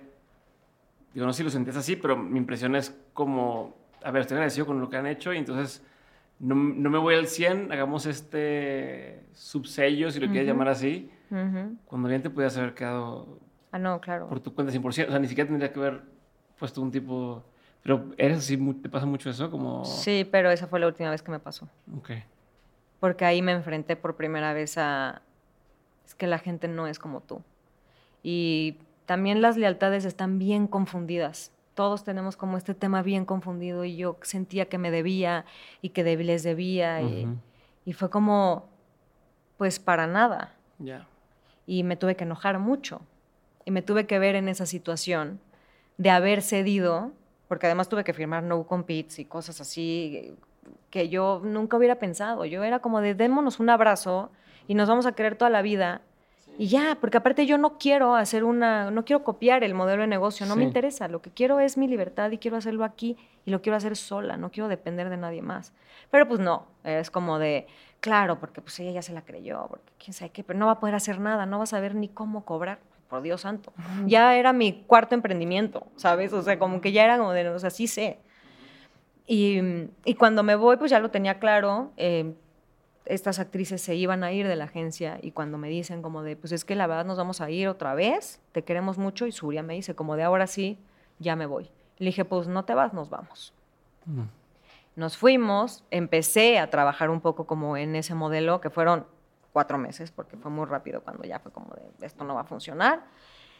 Y tomé, siempre mi idea fue trabajar con tres en management, porque como yo no había hecho como tanto management y todavía no se abría tanto el tema de plataformas y demás, más que cine y todavía ya en Televisa te dejaban entrar. A mí, bendito, siempre me dieron chance de como que hablar con productores y me conocían y. eso fue una ventaja, pero independientemente de la relación que tenían con mi papá, siempre vieron en mí como a alguien que sabía cómo llegar, ¿no? O sea, como sí saberme, sí saberme mover. Entonces se me empezó a abrir eso y yo fue como de eso es lo que quiero hacer, lo quiero hacer con pocos porque quiero que me hablen, porque los quiero escuchar, porque los quiero sentir, porque no es como esta cosa de quiero tener a todos. Todo el mundo creyó que yo quería eso y entonces a todo el mundo le dio miedo. Entonces la verdad fue como de ahora ahí viene Triana y ya va a ser otra agencia y se va a llevar a los 15 Mm. porque además pues yo me llevo bien con todo el mundo Sí, claro, claro. y muchos son mis amigos. Ujú. Eh, pero pues fue como, no, pero pues yo nada más quiero trabajar con tres. Ok. O sea, nadie lo entendía, no existen, casi nadie lo hace, lo hace aquí en México, hay en otras partes, sobre todo los británicos trabajan mucho así. Y pues yo sí. Y pues me fui con Suria, me fui con Ana Brenda, me fui con Montserrat. O sea, Montserrat decidió irse conmigo, lo cual también fue, Fue fue para ti fue una confirmación, para ti fue como una onda de, bueno, no estoy... estoy en el camino correcto, Ajá. claro. Ya después la, la volvimos, porque, pues porque así es, ¿sabes? O sea, las cosas sí son, seguimos trabajando juntas y ella y yo seguimos siendo, o sea, independientemente de la sociedad, amigas y, y para siempre. Y, y empecé con eso. Empecé a hacer mi agencia boutique, que es ¿Por qué se llama así? ¿Por qué se llama? Tree Management. Tiene muchos trasfondos. O sea, el 3, porque a mí me dicen Tree, Ujú. ¿no? Entonces, bueno, empezando por Tri, pues Three, Ujú. tres. Triana, pues son tres veces Ana. Ujú. ¿no? Y luego la triada. Y luego to- todo esto que tiene que ver con el triángulo, todo tiene que ver. El número favorito de Montserrat es el 33. Ujú. Y mi primera oficina en forma fue Amsterdam 33. Ok. Entonces fue como, ok, pues todo esto tiene que llevar, ¿no? Entonces, pues que se llame Tree Management. Y también porque Ana Brenda eh, es una actriz con la que yo trabajé todos los años. Estuvimos juntas muchos años. Ujú. El año pasado dejamos de trabajar juntas, pero ella y yo nos decimos árbol, que viene de que pensaban que éramos hermanas y que teníamos cara de árabes y entonces nos decíamos arb, Mm. arbi, y de ahí resultó ser árbol. Ya. Entonces también fue como de, no, pues el tree. Ok. Entonces todo, todo eso tiene que ver con el Ya. número 3 y el tree management. Ok. Y pues creo que ha sido mágico, la verdad. O sea, mucha gente cree que es porque además llevo tres en management, pero no, o sea, ¿Y es como una regla de no es una tres? regla, no. No es una regla porque eso lo he estado como surfeando, pero pues ha resultado, ¿no? O sea, sí tengo tres en management, tengo tres en PR, eh, porque pues también vengo de hacer PR, yo realmente pues, lo que sé hacer es eso. Em, le tenía ya bastante enojo, ya no quería saber, pero claro que no, pues, es lo que sé hacer. Ok. Y, y así, así lo he ido llevando. Ok, entonces, por ejemplo, ahorita tu modelo de negocio, ¿cuál es? O sea, tú haces management, haces PR, pero... Hago todo. ¿Cuántas personas en... O sea, Mira, en un principio también una de las cosas, lo que te digo de, de los apegos y de el- los corazones rotos, pues como tuve equipos muy grandes y que la verdad formé yo, que estoy bien orgullosa. Yo en un futuro me voy a dedicar a eso, ¿sabes? O sea, a, a ser mentora y a dar consultorías. Pero me fue muy complicado desapegarme de eso y dije, nunca más voy a volver a trabajar con un equipo grande. Y también estoy harta de preocuparme por las nóminas, por los aguinaldos, por las familias. Estoy harta de preocuparme por todos los demás, la verdad. Me volví egoísta y dije, pues si me voy a romper la madre yo, me voy a ganar el dinero yo. Entonces lo que hice fue hacer un número 3. Una de las chicas que trabajaba conmigo en el área de PR, que es mi mano derecha y es una joya, desde el día uno que la conocí, porque además me escribió por Twitter Mm. para pedirme trabajo. eh, fue como, esta niña es un poco lo que yo, Ok. ¿No? Y entonces cuando yo me iba le dije, como, oye, pues yo me voy a ir, que sepas, no le digas al equipo todavía, pero voy a hacer este proyecto. ¿Te quieres venir conmigo? No te puedo pagar lo que te van a seguir pagando aquí, porque pues voy a empezar de cero. En mi mente, pues obviamente yo iba a recibir mi parte proporcional de la empresa, lo cual claramente no pasó. Eh, me fui con una mano adelante y una atrás después de muchísimos años de trabajo. Bendito ya había ahorrado y eso fue lo que me ayudó. Ya no tuve que pedirle préstamos a mis papás y también que sepan que se los pagué. Pero, pero pues a ella le dije como, pues si te vienes conmigo, yo te ofrezco, pues, lo que sé hacer. Y ella me dijo, sin duda, me voy contigo. Y entonces era como, ok, entonces ya estoy yo, que soy manager, ya está la PR, que además hace comercial, y necesito una administradora. Ujú. Siempre pensé como en el tema de darle trabajo a mujeres, ¿no? O sea, fue como, ahora va a ser, y lo voy a hacer diferente. Entonces la administradora que contacté había sido una chava que ya había trabajado con nosotros en Jerry, que se había ido a vivir a Morelia. Su esposo es lo máximo. Entonces le dije como, oye, Klaus, ¿estás haciendo algo? Me dijo como de, no. Le dije, ¿no quieres llevar esto? Y fue como de, pues me encantaría, pero pues vivo en Morelia. Y dije, no te preocupes, lo puedes hacer desde allá, no, o sea, no necesito Sí, que sí. estés aquí.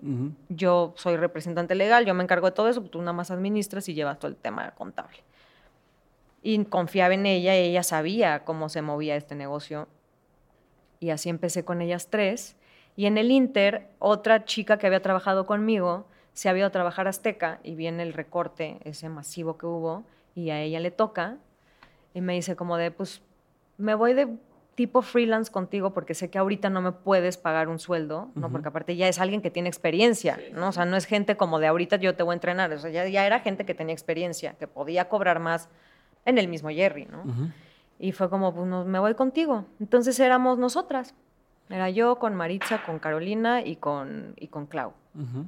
Así estuvimos durante unos años. El año pasado también Carolina se fue. Otro corazón roto.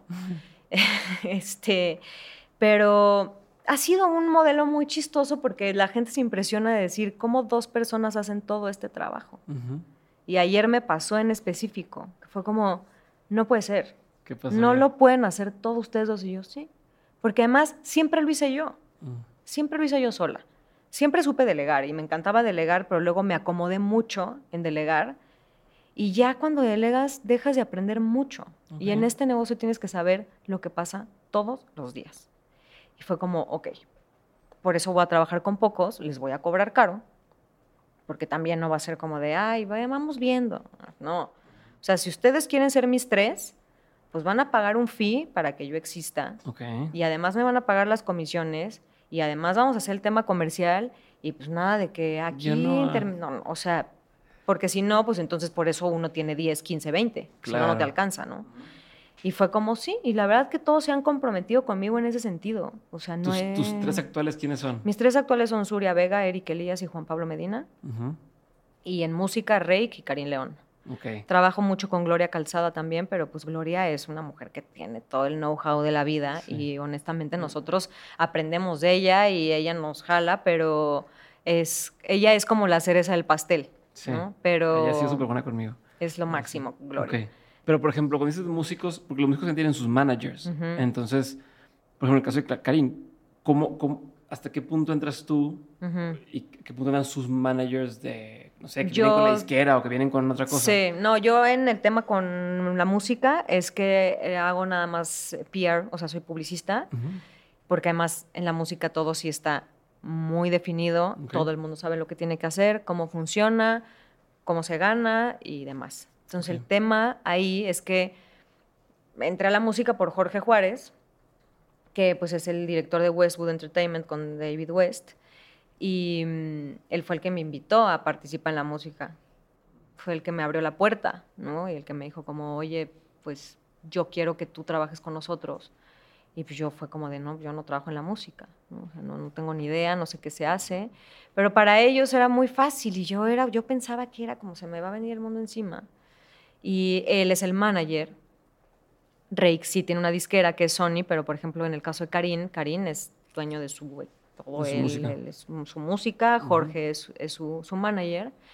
Y cuando Jorge empieza a hacer todo el proyecto con él, que, que empezó apenas, que ahora vino toda esta explosión, pues lo hicimos todos juntos.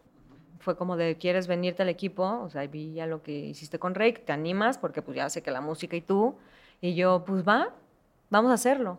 Entonces ahí sí está como muy definido, ¿no? Allá sí dependes de eh, lo que el manager dispone, cuáles son los lanzamientos, cuál es tu trabajo como publicista, con quién tienes que hablar, qué es lo que tienes que publicar. Y así es. Es mucho más fácil. El tema de la música es mucho más generoso en ese sentido, porque además, pues están regidos por un boletín de prensa, ¿no? Siempre hay como algo de qué hablar, aunque ya te tengan en spam y nadie te lea. Pero siempre hay algo que comunicar. Y además, pues la música, que es que no, va construyendo sobre sí O sea, es- me gusta Rey, pues me gusta. O sea, ya sé que si- sigue el siguiente disco, siguiente disco, siguiente disco. Me puede gustar más un disco que otro, pero ya sé quién es Rake y, y lo voy siguiendo. Contra, pues a lo mejor a mí no me gustan las películas de miedo, pero me gusta este, y ese actor hizo una película de miedo, pues no la voy a ver. O en los actores siento que pues van cambiando de una serie, una película, un drama, una comedia, y entonces tengo que volver a empezar a venderlo desde cero Sí. el proyecto, ¿no? Y además porque son personajes. Y van cambiando de personaje. En la música, pues no. Exacto. O sea, eres mismo. tú todo el tiempo. Que también eso ha sido increíble porque es como, a mí me daba mucho miedo no poder hablar al principio, por ejemplo, con, en- con el artista directamente, porque yo estoy acostumbrada al one-on-one. Y a mí que me dijeran 20 personas, esto, esto, esto, era como de, no, no, yo quiero hablar con él. Es como de, no, no, aquí nadie tiene tiempo para eso. O sea, aquí es que las cosas suceden así. Y ese rush me gustó muchísimo. Fue como, todo el mundo sabe lo que tiene que hacer. Ok.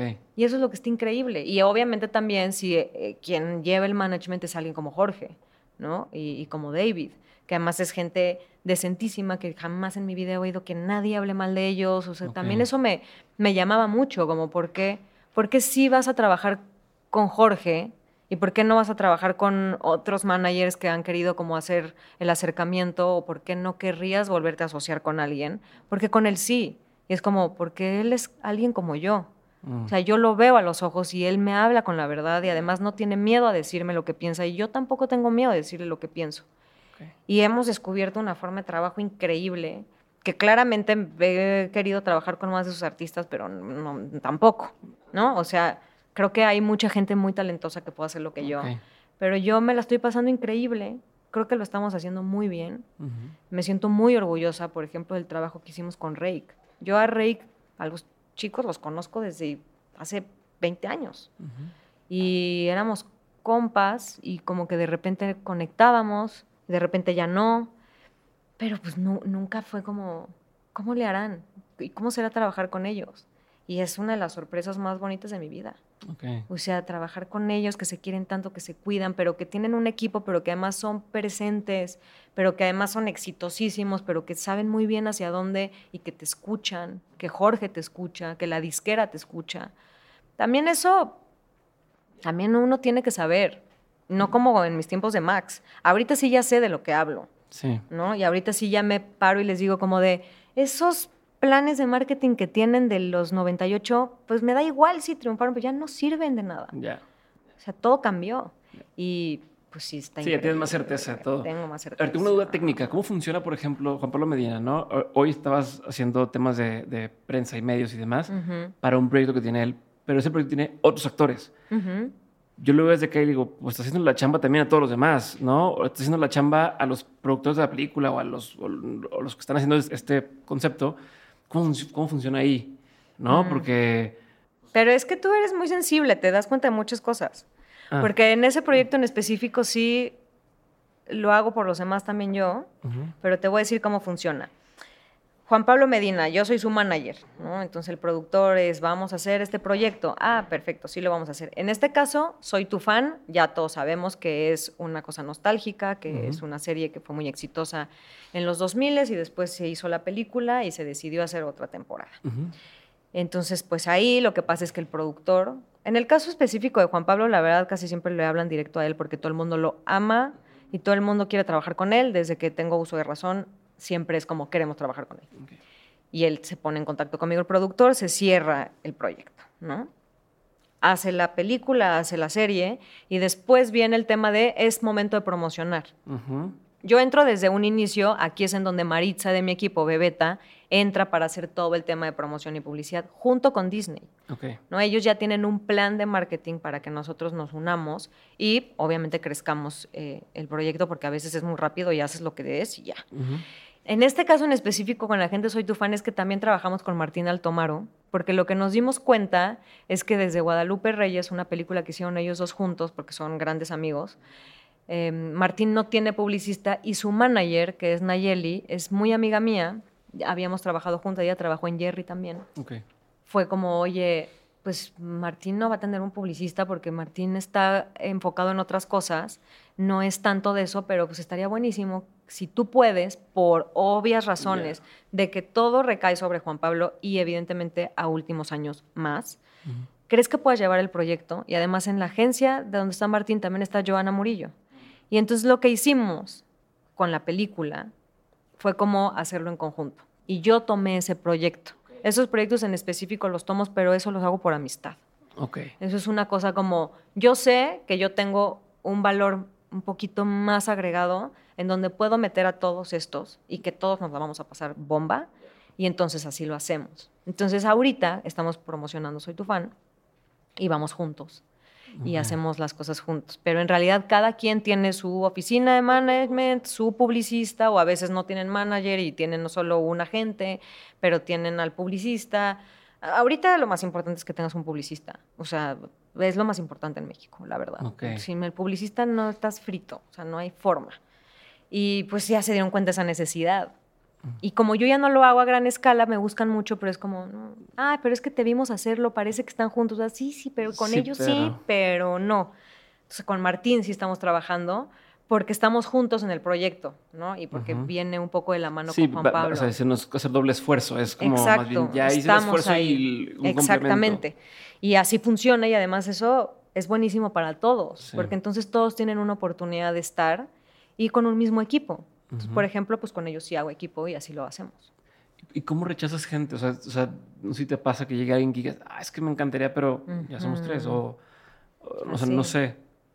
Sí, pues es la, pues la batalla más grande que he luchado y que pues he ganado, el decir que no. Mm. Porque también eso es lo que nos pasaba en Jerry, ¿no? Es que al final nos daba mucho miedo decir que no porque no sabíamos si iba a ser un solo un momento y ya después no iba a pasar y cada vez había más oficinas y cada vez se profesionalizaba más Sí, la industria claro. y se nos iba a ir el tren, ¿no? No, Ya no vamos a tener a tales. Entonces a todos les decíamos que sí y ese era mi enojo punto uno cuando estaba en Jerry. Era como, por favor, no podemos seguir diciendo que sí. Por favor, ya no, ya no, ya no, ya no. Pero también, pues bien fácil, porque no me buscaban a mí, ¿no? Entonces, pues yo era como la de Sí. atrás, era de di que no, di que no, pero pues Sí, pero cuando no te toca a ti, ajá. ya es como, ah, bueno, este... Y también nunca me lo esperé. Te lo juro, Diego, que a mí, a mí la vida me ha dado sorpresas muy grandes que han tenido que, que ver también con mi desarrollo personal. ¿no? Como darme cuenta que sí está bien padre tener una voz, sí está bien padre ser alguien, sí está bien bonito que la gente quiera trabajar contigo, que te digan, oye, es que me dio pena acercarme a ti para platicarte de este proyecto, pero y que es como, no, pues siempre platícame, me, me da igual, ¿no? O sea, como... Y, y sí te enfrentas a decir, ah, ah, soy alguien. O sea, sí, sí es verdad que pues la gente ¿Hasta me, qué me punto sentiste eso de soy alguien? Te voy a decir cuándo, cuándo sentí el soy alguien en relación a lo que hago, ¿no? Independientemente de que soy alguien, pues siempre vamos a ser alguien, ¿no? Pero cuando sí eres alguien público, ¿no? Como que la gente sabe quién eres. Yo creo que, bueno, desde que nací, porque pues ibas a los restaurantes y siempre te volteaban a ver, pues porque estás con el papá, ¿no? Pero que yo sea, hubo una vez que es una anécdota padrísima, pero estaba en la oficina, tenía de estas, no como esta tan profesional, pero tenía una silla de estas que se movían con las rueditas. Ujú. Y a mí me gustaba escuchar Los Ángeles Azules a todo volumen y suena el teléfono y una de las becarias llega. La verdad es que al principio ella no me caía muy bien porque me parecía muy altanera. ¿no? Era como, esta niña no va a durar ni dos días porque ya siente que es Montserrat Oliver. Entonces tenía como este modito como de hablar, como de, oye, Tri. Y entonces yo me le acaba viendo con gripa. Ya sabes de que yo, pero yo con Los Ángeles Azules y yo subiéndole más. Y yo, ¿qué? No te oigo, no te oigo. Así, es que te hablan, ¿no? Y me decía, te hablan. Y yo, ¿quién me habla? Te hablan de la oficina de Barack Obama. Órale. Y yo apago todo, así toda torpe, me caigo de la silla. Y es como de, ¿cómo? No, sí, sí, te hablan de la campaña. Y yo, pues, cuando iba a venir la reelección, obviamente no era Barack Obama, ¿no? Me hablaban de su oficina porque querían que Galilea Montijo, eh, en ese tiempo yo trabajaba con Galilea, hiciera como esta gira como de por los latinos, porque ella tenía mucha presencia con Ah, los ya. hispanos, es muy grande en ese mercado y habíamos hecho muchos premios lo nuestro, mucho Grammy, mucha cosa. Y siempre iba yo con ella, entonces el contacto que tenían era el mío. Y querían ver si Gali quería apoyar la campaña de. Obama. Y entonces ahí dije, o sea, claramente, ya soy alguien. O sea, me están hablando de la oficina de Barack Obama. Claro. Y eso fue como de mucha emoción, pero cuando me di cuenta que era como sí un referente, yo creo que fue la primera vez que hice como un ejercicio de estos, que fue con una amiga mía que se llama Tessie Tafich en la pandemia, que me dijo como, tía, nos decimos tías, tía, tengo este proyecto, ¿no quieres un día meterte en Zoom y platicar? Y genuinamente nunca me di cuenta tanta barbaridad que había dicho. Y estuvo padre. Y cuando me hablaron las hijas de mis amigos, estoy hablando de que las hijas de mis amigos tienen entre 17, 20 años, para decirme, yo quiero ser como tú. Ese día dije, ah, sí, sí soy alguien, o sea, sí, sí tengo una Sí, voz y me escuchan, sí. dices, "Oye, todo lo Sí que he hecho". está, o sea, sí está bien padre que, que haya alguien que quiera ser como tú, que quiera seguir tu camino, que quiera trabajar en lo que tú trabajes, más allá de lo muy bonito, glamoroso, divertido que se vea, que no tiene nada de eso, y que además valoren, ¿no? Como mujer, eso, como qué padre que puedas decir que a ti lo que más te gusta es estar sola y que claramente no querías la vida tradicional y que te rehusaste porque pues no sabías que existía y no te traicionaste. Entonces, ahí me di cuenta y pues claro que cuando emprendí, lo que me pasó, Diego, es fuertísimo, que no tiene nada que ver con lo que había antes para nada, que no me arrepiento en lo más mínimo, pero yo creo que sí tenía como una nubecita negra y que yo misma no quería como quitarle lugar a nadie y trataba como de Sí. me daba cuenta, pero era como, no quiero incomodar, no quiero ser esa persona. Y cuando me fui, fue una cosa de que ahora entiendo porque hay mucha gente que no sabe decir que no. Porque es como, pero si me está hablando toda esta gente y además voy a ganar muchísimo y además voy a tener todo esto y ahora sí lo que siempre soñé, es como no. Sea, ahorita porque está de moda, porque Triana ya se salió, porque ya lo hizo sola. Pero en tres años me van a dejar y me van a romper el corazón. Porque así es también. Es una industria muy dura. Es, es- es fuerte el corazón roto continuo. Y entonces, cuando me empezaron a buscar y me empezaron a decir, no, pues es que nunca te busqué porque estabas allá, no, pues es que nunca me acerqué porque estabas allá, no, pues, y era constante, era como de, saben quién soy, pero Pero, ajá. nunca se quisieron acercar a mí. Entonces, pues ahí me, me di cuenta, seis años atrás. O sea, que gacho y qué chido al mismo tiempo, ¿no? Como una combinación. ¿Y cuál ha sido uno de los peores consejos que te han dado? Lo haya seguido o no. Híjole, pues ese, como que nadie te vea. Ok. ¿Te lo dijo alguien en particular? Sí, mucho. O sea, mm, clientes, ¿no? Como, no, no, no, que, que nadie te vea. O quién es el artista, tú o yo. Mm, Ok. Así, ¿no? Como, como tú dos pasos atrás. eh, tú no puedes figurar. Eh, no figures tanto, no hables tanto de tu trabajo, no compartas. Mm. Siempre esa parte como del recelo, yo siempre he sido como muy compartida. Es como, a mí me encanta colaborar. Ya. Soy la más colaborativa, el trabajo en equipo, además porque obviamente pues en la escuela eso es lo que me sacaba adelante, ¿no? Si no hubiera sido por mis trabajos en equipo, no sé qué hubiera sido.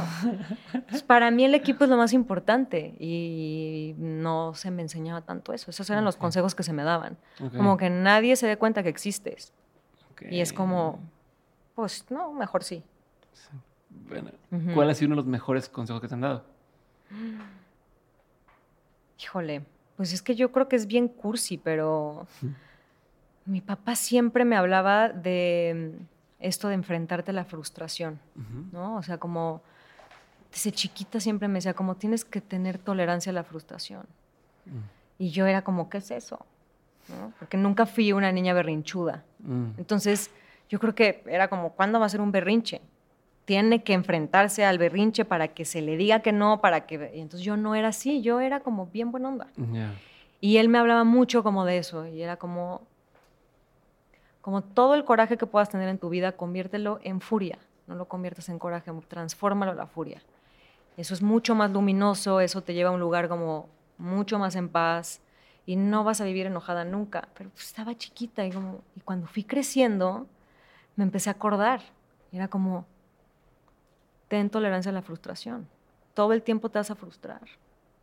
Y ese, ¿no? El que te decía en un comienzo de lo que, de lo que más he aprendido, como, ¿por qué nos da tanta pena renunciar? Pues hay que renunciar. Solamente ahí te vas a dar cuenta que eres alguien. Dependiendo también, ¿no? De tus circunstancias. Pero, Pero sí, sí. pero ese, yo creo que ese ha sido mi mejor consejo. Mm, Ten tolerancia a la frustración. ¿Qué, qué es un consejo que tú antes dabas como un buen consejo, pero con experiencia ya no lo darías? Uf. Ese, no renuncies. Ok. Justo, era como, no, no, no. Sí, no. No renuncies, mira todo lo que has construido, tú síguele dando, eh, aguanta. Ese tema de las lealtades que uno lo tiene como confundido, ¿no? O sea, Mm. como, como siempre tienes que tener una lealtad y es como, sí, o sea, pero no tanto. Y yo lo tenía bien apegado y era como, por eso la gente no crece y por eso la gente siempre está a un lado. Y ese es el peor consejo, el no renuncies. Ok, me gusta. ¿Qué es algo que la gente no sabe de ti y que si supiera la sorprendería? que soy introvertida, completamente introvertida. Mm. Soy antisocial, soy introvertida, lo hago muy bien, lo sé hacer muy bien, pero yo sé perfectamente cuándo llegar y cuándo irme. Soy la primera en llegar y la primera en irme, siempre. Ok. Nadie se imaginaría. No, pero buen tip ese. Gloria Calzada me dijo algo similar la pasada. Me dijo, no, yo temprano para poder saludar al que me invitó y entonces ya puedo ir a la hora que sea y nadie se dio cuenta y muy temprano. Em, ¿Qué opinión tienes que poca gente comparte contigo? Uh, no, pues imagínate. Soy apasionadísima de la política. eso. Ok. Me encanta, eh, soy bien grilla. Eh, esa, sabes que hubo una vez que una- dividí una mesa muy fuerte por el tema de Luis Miguel y Luis Rey. Me encanta la polémica, pero a últimas fechas Pero ¿cuál era tu opinión sobre eso, por ejemplo? de Luisito Rey y Luis Miguel, no, pues que claramente Luis Rey era un hijo del mal. Ah. O sea, que se aprovechó de la familia del niño y era como de esta división, como de, no, pero le debe todo. Porque en esta industria romantizamos eso. Romantizamos mucho a la persona de poder que te lleva y te hace el más grande, pero te jodió la vida. Mm. Y yo era como de, pues no, yo creo que Luis Miguel hubiera preferido vivir bien feliz en España, sin que nadie lo conociera, cantando bien bonito, a todo lo que ha tenido que vivir en su vida. Por tanto dinero y fama, no sé. Entonces. Esa es como... Como la- ajá. Ajá, esa es como esa división, como de... mm. Pero a últimas fechas yo creo, hay mucha incongruencia dentro de la industria en la que yo trabajo. ¿no? Hay mucha gente muy talentosa en la parte de management y demás que tiene que ver con tipos de abusos de poder. Y que a nadie le gusta tocarlos, ¿no? Ahorita hay mucho de que sí, y denuncias y dices y te hacen. A mí, a mí nadie nunca en la vida se ha aprovechado de mí en nada, pero yo he visto muchas cosas. Y cuando empiezan como a defenderse como de, no, porque yo soy súper luchadora, yo sí, pero trabajas con tal persona que pues, se dedica a esto, así que para mí no". Mm, Y ahí vienen los golpes.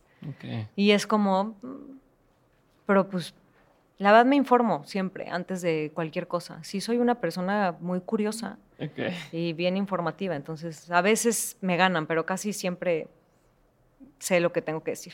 Buenísimo. Ujú. Qué nervio.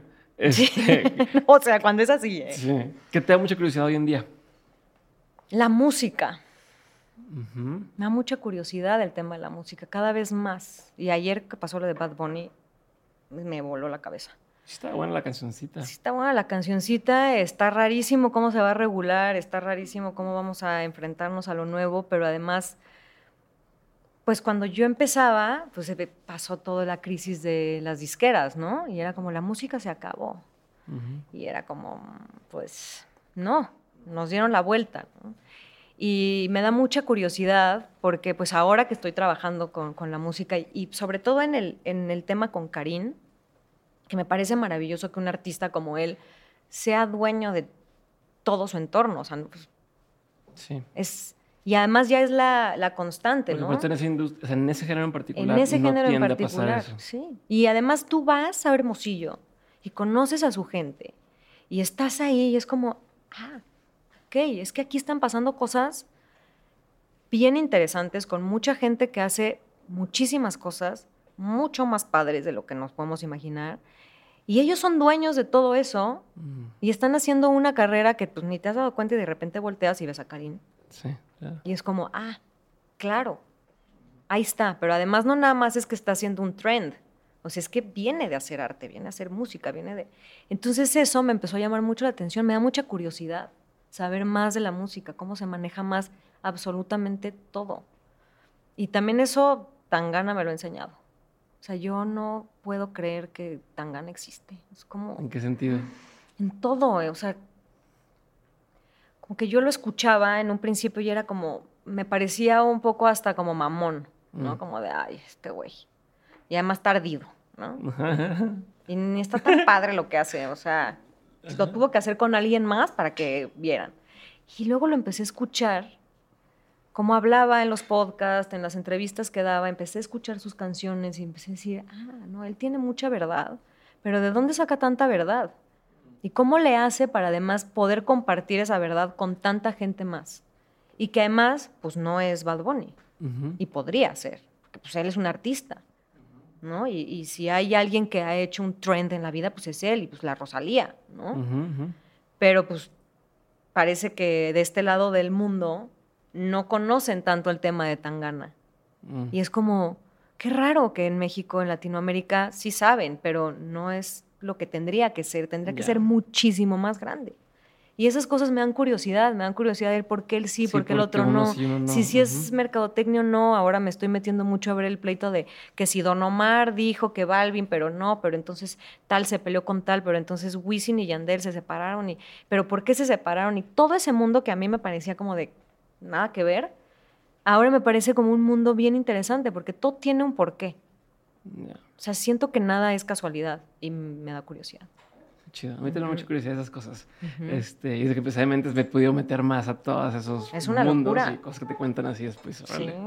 Libro, película, documental o serie, cualquiera, no tienen que ser todos, pero que hayan marcado un antes y un después en tu vida o que te hayan hecho abrir los ojos a, a algo.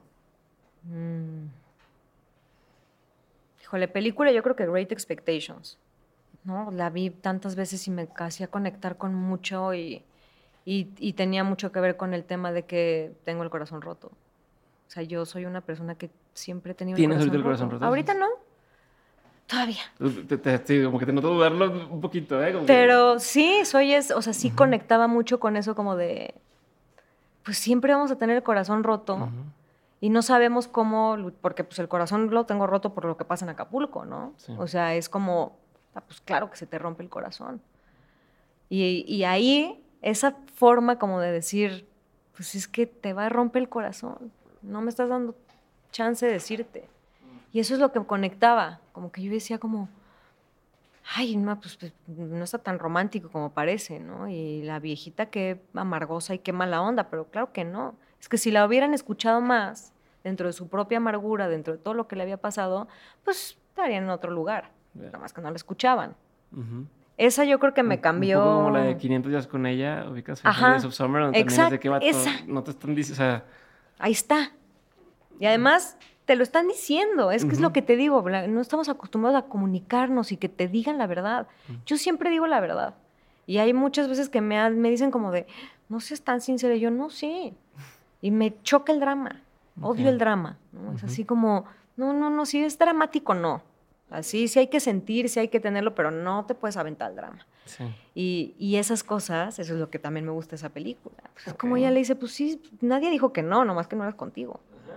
¿No? Y pues te, yo te avisé. Sí, claro. Esa, esa, e- esa película, el libro, mm, muchísimos. Pero la neta, la neta, ya sé que se va a oír bien trillado porque pues, ni al caso. Pero pues yo creo que sí, 100 años de soledad, ¿no? O sea, yo Pero- pero Porque ni el caso, pero porque ni el caso. Pues no porque sé. todo el mundo, no ¿no? se lo esperaba, no sé, ¿qué Ajá, con algo? No sé, pero... ¿Qué con la infancia? ¿no? Eh, no siento, Jordi. Eh, pues no sé, porque obviamente pues es el favorito de muchos, pero es, es obvio que va a ser, ¿no? Porque yo creo que a todo mundo le cambió la vida. Cuando lo leyó, me, me parecería raro que la gente no conectara. Sobre todo porque yo quería, ¿no? Eh, hacer literatura. Entonces para mí fue como, y lo leí como cinco veces, y seguía como diciendo, ¿y sabes también cuál? No sé si leíste Aura. Ujú. Aura también es un librazo. Es corto, pero también era como de lo tenía que leer y releer y releer. Pero 100 años de soledad, sin duda. Y hasta la fecha. Ok. Es como. Como qué padre que lo van a hacer serie, pero no sé. Ujú. Mejor no sé si la voy a ver. Sí, sí, sí. ¿Y qué otro más? ¿Qué me decías? No, no tiene que ser todas, pero que hayan documental. marcado documental o serie o experiencia en particular de experiencia pagada como una obra de teatro o un evento. O sea, algo que digas. La obra de teatro de Hamlet, hecha por Irene Azuela, me pareció una locura. También fue un antes y un después para mí, como de wow. Ok. En general, por todo. Fue como. O sea, sí te hace como que se te mueva la entraña. Ok. Y me cambió mucho la perspectiva del teatro, sobre todo en México. Mm. Ok. También eso me, me movió mucho porque no soy tan teatrera Ujú. y ahí sí fue como, órale. Y obviamente Wicked. Cuando Ok. vi Wicked Sí, en Nueva York fue como de, ay, ¿qué es esto? Porque no me gustan los musicales. Entonces, ese sí fue como, porque me encanta el mago de Oz. Ya. Entonces fue como de, ah, sí, yo creo que sí. Ok. ¿Ya nos pensaban escribir? O sea, Sigo escribiendo, escribo para mí ujú. y soy, tengo un cuaderno que se llama Cartas al Universo. Entonces todas las noches escribo cartas al universo, ¿no? Ok. Que es- que son las intenciones que dices o agradeces. Pero a últimas fechas, yo creo que los últimos dos años sí han sido mis cartas como muy personales, muy en fantasía, ¿no? Como de decir, si yo viviera ahorita con el retorno de Saturno en algún momento en específico, ¿qué habría sido? ¿Cómo me gustaría verme? No soy una persona nostálgica, no me gusta la nostalgia. Conecto mucho con el tema de nostalgia en cuestión de música, moda, eh, todo este tipo de cosas, pero no soy esta persona que vive tan en el pasado, pero cuando escribo sí, sí me gusta como, como ponerme en un lugar del pasado, como lo podría llevar al día de hoy. Y estos son mis cartas al universo. Eso es lo que escribo ya, ahora ya no, no, no escribo. Antes escribía novelas y cortos y Ajá. cuentos. Y... ¿Y no- nunca te regresó como estando aquí a escribir algo para publicar? Lo intenté y no, no, no, ha, no, ha, no ha jalado, la verdad. O sea, ¿Pero no ha jalado en qué sentido? ¿No ha jalado que no te gusta a ti o, no? Lo dejo. Ah, ok. Empiezo y Pero es nunca has intentado algo que ya tienes escrito, mandarlo a publicar. No, no, no. No así, no así de grande, no. ¿Ni lo harías? No, sí, lo voy a hacer.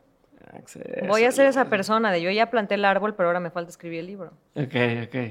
Ya planté varios árboles, pero el libro. Ahí veremos. No, no, no creo que sea muy pronto, pero sí. Me sí lo voy a hacer. Última pregunta. De todo lo que has vivido, tanto en lo personal como en lo laboral, has tenido un montón de aprendizajes. Si tuvieras que quedarte con tres aprendizajes que quisieras tener siempre presentes, ¿cuáles serían? Bueno, sin duda, haber trabajado con Eugenio Derbez, o sea, es el aprendizaje que más tierra me dio en la vida en todo, en generosidad, en, en trabajo durísimo, o sea, trabaja, por eso está donde está. Como de, ah, no, no, no, trabajen con Eugenio Derbez para que vean lo que es estar comprometido realmente con tu proyecto y no tirar la toalla. O sea, sí, yo creo que ese aprendizaje de con Eugenio de trabajo, wow, mis respetos. Regreso mucho siempre al momento de que romantizaba como esto de siempre vamos a ser una sociedad feliz y amigos felices y es como de no. Claro que no. Entonces me hago para atrás y es como de también a ti te van a dejar. Entonces di que no. No te traiciones a ti. Pero Ok. te- te- me, me regreso a ese aprendizaje como de "Mm, tan bonito que es todo y es como de claro que no, no es tan bonito. Entonces, me regreso a eso. Y a la espiritualidad. Yo creo que ese, ese aprendizaje que tengo desde niña, para mí sí es otro. Sí, yo sí soy, sí soy bruja. O sea, sí tengo un tema ahí como de. Y de ahí nadie me saca. Por más que me digan que deja de inventar que la luna, no, no. Ese es mi aprendizaje al que yo vuelvo siempre, todos los días que necesito. Es pues. Tengo el lema de que yo tengo los pies en el cielo, en los pies en el suelo y la mirada al cielo. Así es. O sea, yo siempre estoy plantada, pero siempre estoy viendo al cielo. porque eso es lo que va rigiendo todo el, todo el asunto. Y creo que ha salido bien, ¿no? Sí. Espero. Gracias. Gracias, gracias a ti, Diego. Gracias, chicos. Estuvo padrísimo, ¿no?